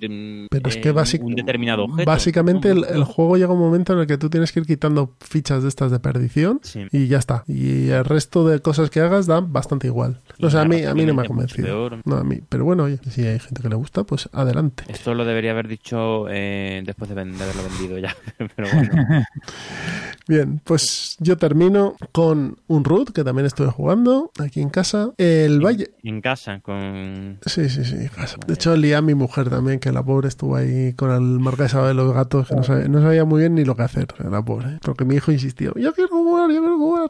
Bueno. Claro, no, animalitos así tan monos. Sí, él lleva al vagabundo, hace lo que le sale de las narices y pues pues me, le pega bien a la, a la facción. hace lo que le, pero directamente. Eso sí, controla, sabe que para moverse tiene que girar las botas, que para pelear tiene que girar no sé qué, o sea, la mecánica la comprende, pero hacer hace lo que le da la gana. Eh, pero eso lo pasa bien, que es lo importante. He jugado también Expansiópolis bastantes partidas y todas en, han acabado con un maravilloso fracaso. Imposible. Es difícil el juego, ¿eh? Es, uh, incluso quitando las carreteras, nada, ni, ni de colores. Así que nada, ahí sigo. De vez en cuando, cuando tengo un rato, me cojo como muy la bueno, carterita. Me gusta mucho. ¿eh? Y pim, pim, pim, pim. Un juego muy bueno. El Valle de los Reyes, el deck building, muy chulo este juego. Y además mmm, es un deck building normal y corriente, pero tiene una cosita que es lo de, el, como decía Chema Pamundi, la, la capa de decisión que es cuando tú tienes que en este juego en el fondo lo que tienes son cartas que vas cogiendo de varios tipos de colecciones del antiguo Egipto y las cartas potentes son las que vas comprando tienen efectos de habilidades o permiten comprar cosas más caras pero las cartas te puntúan única y exclusivamente si las has metido en la tumba si las has entumbado entonces cuando tú entumbas una carta no la puedes volver a jugar es como que la metes en la tumba para prepararte preparar la pirámide para el faraón ¿no? entonces hay veces que tú dices joder es que esta carta está muy bien porque me permite hacer no sé qué. Pero claro, es que si la entumbo son 6 mm, puntos de victoria al final de la partida. Entonces las capas de decisiones estas están muy chulas. Yo lo juego con mi hija y la verdad es que ella le ha cogido el punto, le parece gracioso eso de los vasos canopos y de todo el rollo de, los egipcios y se juega en 10 minutos a dos, ¿eh? Vas volado, vas sacando cartas, pin, pin, pin, ciclando el mazo, entumbando y, está muy chulo el, Valle de los Reyes. Y ya está, Valle de los Reyes normales y otra vida. Creo son combinables también. Combinables, sí. y creo que iban a sacar ahora el mismo juego con otro arte, Es lo que te decía yo. Van a, sacar una Big Box, ah. que es el Valle de los Reyes y otra vida y no sé si alguna expansión más o no, en un cofre con las cartas más grandes. Ah. Entonces lleva cartas chiquititas, bueno, chiquititas no, cartas normales. Y han sacado, pues eso, una edición de 80 euros, 60 euros. Oh. No sé, el, el juego, el Valle de los Reyes normal cuesta 13 euros, con lo cual está editado por Debir los dos, Valle de los Reyes y el, el otra vida. ¿Qué más tengo por aquí? Mm, mm, mm, el Derecho Horror. He hecho una partida, muy divertido, muy interesante, lo he vendido, pero está muy bien el Derecho Horror. No, al final, se lo contaba el otro día a Miguel es que si me voy a tirar dos horas jugando algo, me juego al Arkham Horror. ¿Te juegas, perdón? Un Arkham Horror. O sea, si, si tengo que escoger entre el Eldritch Horror, el Arkham Horror segunda edición y el Arkham Horror tercera edición, pues me cojo esa segunda edición de Arkham Horror. Las sensaciones que me dan me gusta más. ya está. Y, es que no, no puedo decir que el Eldritch Horror sea mal juego. No lo es. Está muy bien diseñado, está muy bien equilibrado, pule ciertas cosas que en el otro no estaban bien, pero prefiero jugar al otro. Y así de sencillo. Pues sí. Entonces, bueno, pues pues para tener dos y que uno le quite espacio a otro, pues prefiero quitar uno y, que tenga espacio el que tenga que tener, en mi criterio, que es en este caso Argamor. Pues si queréis, yo ya he terminado. Nos vamos al plan malvado. Muy bien. Pues nada. Hasta, hasta ahora.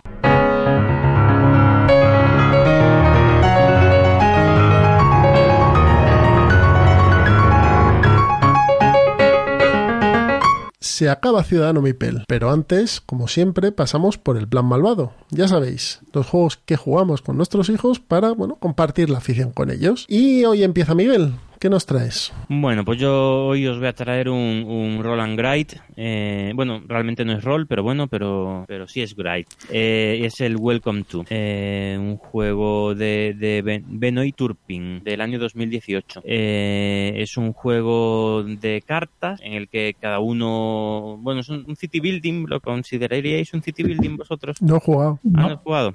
Paso palabra. Es un juego, es muy sencillito. Es un juego, mm, dicen que es un he escuchado alguna vez decir que es un bingo vitaminado. Eso es lo que te iba a decir, que yo he oído que es, como un, bingo. Exagerado. Es, exagerado. Pero bueno, es un juego de, mecánica súper sencilla, eh, muy ameno de jugar. simplemente escoges unas cartas que por un lado son tiene una acción y por el otro lado tiene un número. Y cada jugador tiene que ir construyendo una, una urbanización. Una urbanización son tres calles con, con, una serie de unifamiliares y según el número que sale en la, en, en, la carta, o sea, en cada turno se sacan tres cartas eh, y según el número que sale, pues puedes construir ese, ese número de la calle, de cualquiera de las tres calles. Si sale el 8, pues puedes construir la casa número 8. Bueno, puedes construir una casa número 8. Tú la pones ahí en, en esa calle, a la altura a la altura que te dé la gana. y bueno, y tiene por el otro lado de la cara tiene piscina, tiene em, parque, tiene una serie de cosas y tú tienes que jugar la combinación de las. Y, bueno, poco a poco vas construyendo tu, tu ciudad y tiene, tiene un poco ahí de gestión de gestión del azar, una gestión del azar muy interesante, la verdad. Eh, son las calles, quiero recordar que son de 10, 13 y, 15 de longitud y los números que salen en, la, en las cartas son de 1 a 15. Se pueden modificar de alguna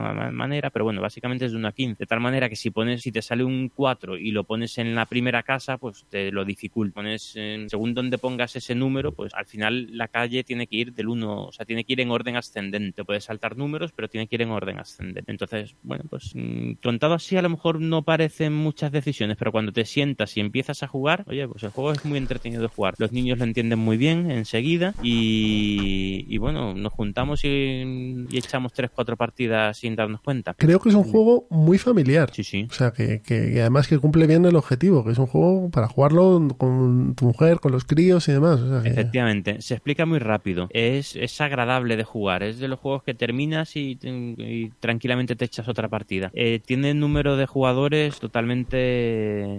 Infinito, de, ¿no? De 1 a 99. Y es porque la libreta, o a 100, no me acuerdo, porque la libreta tiene ese número de ojos, porque al final es totalmente solitario. O sea, salen las tres cartas y cada jugador escoge una de esas tres de forma independiente, no se la quita a los demás. O sea, todo el mundo puede escoger entre esas tres cartas y montar su ciudad. O sea, no tiene, no tiene ningún tipo de interacción. Pero bueno, pero está, es un juego que la verdad es que está muy, muy entretenido. Este está editado en español, ¿no? Sí, sí, sí. No recuerdo ahora mismo quién lo, quién lo ha editado en España, pero sí, sí está Ujú. SD Games. SD, ¿no? SD Games. Y tiene, van a salir actualizaciones con zombies y Han con... salido, ven- bueno, venden, eh, sí, venden el, el juego base, luego venden eh, tacos de, de cartas, ¿no? de, de, cartas, no, de, de, hojas de jugador. Eh, o sea, en este, no sé si lo dije al principio, eh, en el juego vienen 100 hojas de jugador, tú arrancas una, escribes y esa ya una vez que la usas la tiras. Pues venden los tacos por separado, luego ven- venden eh, una expansión que es de bunkers y huevos de Pascua y ahora no sé si la han sacado ya o están a punto una de zombies. Esa sale para ese. Y, y algo más, no me acuerdo qué dos cosas tenía. Sí, sale, sale en, ese, en esa expansión del Welcome to. Mm, Sí, yo tengo la de los bunkers y los huevos de Pascua y es- está bien. O sea, la verdad es que el juego tampoco lo necesita mucho, pero bueno, así varías un poquito. Muy bien. Y es, un- pues es un juego muy agradable de jugar, muy sencillo, muy entretenido. Pues nada, esto ha sido Welcome to, editado Vamos, en- de hecho, estamos terminando la hoja de 100, o sea, el, el taco de 100 hojas lo estamos terminando, que eso rara vez me pasa pues está en, bien. en un juego. Welcome to, editado por SD Games en España. Bien, pues yo voy a ir a por un juego del que ya hablamos, pero que es que me parece que funciona con los chavales y además, eh, con, sobre todo con mi hijo el pequeño, fíjate, que está funcionando muy bien, que es Carcassonne, año 2000. eh, Última novedad. Klaus Jürgen sí, de Hansing Gluck. Juego de colocación de losetas. Y me he dado cuenta, por lo menos a mis hijos, que los juegos de, con la mecánica de colocación de losetas les encanta. Es como un puzzle al final, ¿no? Entonces, Sí, sí, todo esto de coger, colocar, no sé qué, les encanta. Entonces, mi hijo está enganchadísimo al Carcassonne y de hecho, no sé cómo, o se la comenté yo o lo salió, creo que se lo comenté yo. Le dije, pues hay una expansión diferente con un dragón y ah, yo lo quiero, yo lo quiero. O sea, me está dando la turra de, pero, y de- bueno, vamos a ver, para él, si lo digo y automáticamente cree que, que surge de la caja la, la expansión, ¿no? Sí, Sí, porque claro, sí. Ojalá, pero no. Entonces, nada, estamos juego- ten- yo tenía el juego básico, pues estamos jugando al, al- al base. Y nada, él está muy contento, pone su río, pone el este, no sé qué. ¿Con granjeros o sin granjeros? Sin granjeros, sin granjeros. Yo creo que es liarle un poco todavía. Sí, sí. Es que es más difícil. Entonces él hacemos la del río, que es bastante sosa, pero a él le gusta mucho hacer el río y, y luego pues vamos construyendo todo lo que es la región. Cuando entra mi hija, pues hay más pique, porque estas cosas son así. Sí. Pero um, es un juego que yo sé que a muchos decís, pues eso es una reliquia y demás. Nada, olvidaos. Con los niños va como un tiro el carcasón. Y además yo creo que con el básico, mientras son pequeñitos, Mm. pequeños yo creo que en franja de 7 a 9 más o menos, ¿no? Te tienes de sobra, tienes partidas ahí para aburrir. Luego Sí, porque las dos primeras expansiones, no, las dos primeras expansiones para mí son fundamentales. La de catedrales y constructores y catedrales, algo así se llama, y Sí, pero eso... la, la de, Pos- Posadas y catedrales. eso, pasajes y catedrales y Y constru- no me acuerdo ya. constructores y no sé qué, la del Mipel gordo. Sí, sí, ya, sí. pero estamos hablando para jugarlo Sí, con sí, personas sí. más adultas. Pero con los 20 pavos que cuesta el, el, el carcasón, Mm. caja básica que tiene la expansión de Río, que, no, que es un poco chorrada, pero bueno, y la de los abades, que la puedes incluir, con eso tienes horas de partida con los niños para aburrir, pero para aburrir. eh, porque Sí, como sí. es un juego que al final va variando el mapa según va saliendo la loseta, no tiene un patrón fijo, con lo cual eso, aunque las losetas sean siempre pues un camino, un camino y una casa, un trozo de ciudad, la ciudad grande, la ciudad pequeña, pero como es variable, pues a los enanos les encanta, porque van montando las cosas como ellos ven. Entonces, mi hijo tiene obsesión por las ciudades grandes, entonces monta hombre, cada claro. quilombo de ciudad que, luego nunca las cierra, pero, pero él las- lo intenta, intenta ya hacer una megalópolis. ¿Y cómo juegas, Jesús? ¿Sacando una loseta o sacas dos? Yo saco una, saco Ah, una, vale. se la doy y él la coloca. Vale, vale. ¿Vale? Y mi hija tiene obsesión por los caminos. Entonces, lo que quiere hacer es el camino más largo que pueda hacer. Entonces, tiene sus. sus- cada uno tiene su, su toque. Y, y- pero, vamos, que, que no se eche para atrás, que si lo veis está muy baratito, o si veis una oferta además, para jugar con críos, muy, es muy portable, la caja es chiquitita, Carcassonne, un juegazo. Muy bien. Pedro, dale. Pues, pues nada, pues yo voy a terminar con otra novedad, como es el Pitch Car, que es del 95, y bueno, pues es una chapa para adultos, bueno, para adultos y para niños, vamos, una chapa con deluxe, deluxificadas. Sí, eso es. es una chapa deluxificada, la verdad es que juego nosotros, pero, pero deluxe. Funciona muy bien con niños, yo estado jugando de 5, 6, 7 años y funciona como un tiro, les gusta y, y el que voy a comentar es el, el modo Pursuit, el, el, el persecución, que es básicamente, eh, yo he jugado en equipos, he jugado en solitario, o sea, te inventas un poco las reglas, pero básicamente es un, un equipo, varios equipos, unos coches tienen que perseguir a otro, entonces unos parten de la meta o de la salida, los otros más o menos a la mitad de, del circuito y es básicamente a pasarles y si consigues pasarle, pues ya la has capturado, como el Need for Speed cuando te persigue la policía. Pues ala, ala, ala, ala. Bueno, bueno hay, que, hay, que, hay que darle un poquito de tema. Es como el GTA, ¿no? Es como el GTA, pero, pero dando a las chapas.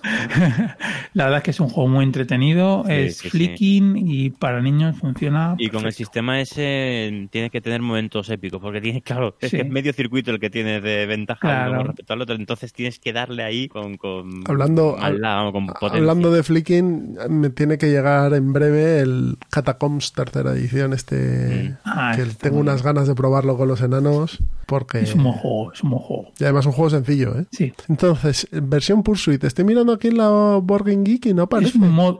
no, no, no, es versión, es en las reglas es, tienes un modo. Ah, vale. O sea, es el modo básico, pero con el, las Correcto, o sea, en, en, el pitch card te vienen varios modos de juego. Pues este es uno que lo probé y la verdad es que me ha parecido tiene más gracia que la típica carrera. Mm, sí, sí. ¿Esto está editado aquí en español? ¿Perdona? Está editado. Ah, en español. Es, es de Ferti, que, que, creo que es francesa. Yo creo que las reglas están en castellano, pero no. La editorial yo creo que no es de aquí. Lo tengo ahí, creo que está en castellano, sí. ¿Sí? Y el juego, bueno, muy- con niños estupendo, pero lo he sacado con vienen los amigos, lo saco. Mucho. Y es un triunfazo, ¿eh? O sea, Sí, con sí, los sí. amigos también echamos partidas. Es el típico buenas. juego con los amigos de aparta niño que juego Vamos yo, a, ¿no? sí, sí, vamos a sacarlo para los, que los niños estén entretenidos. A- al cuarto de hora están los niños con la Play y nosotros ahí con la Ahí pi, pi, pi. Muy bien. Pues nada, los juegos de hoy han sido eh, Welcome to, Carcassonne y Pitch Car, eh, en caja básica con varios modos. eh, Sobre todo lo- hemos hablado del modo Pursuit, que es el modo caza y captura. Eso es. Bien, pues esto ha sido el episodio 36 de Mi Ciudadano Mipel. Como sabéis, podéis contactar con nosotros a través del correo ciudadano.mipel.gmail.com También en nuestra cuenta de Twitter, que es arroba ciudadano Mipel. Eh, Miguel tiene su propia cuenta, que es arroba... Entre Mipels, eh, Pedro también tiene la suya, que es arroba Que esta vez sí me la sé. Ah, no. Rian Boy. Gamorreanboy, muy bien.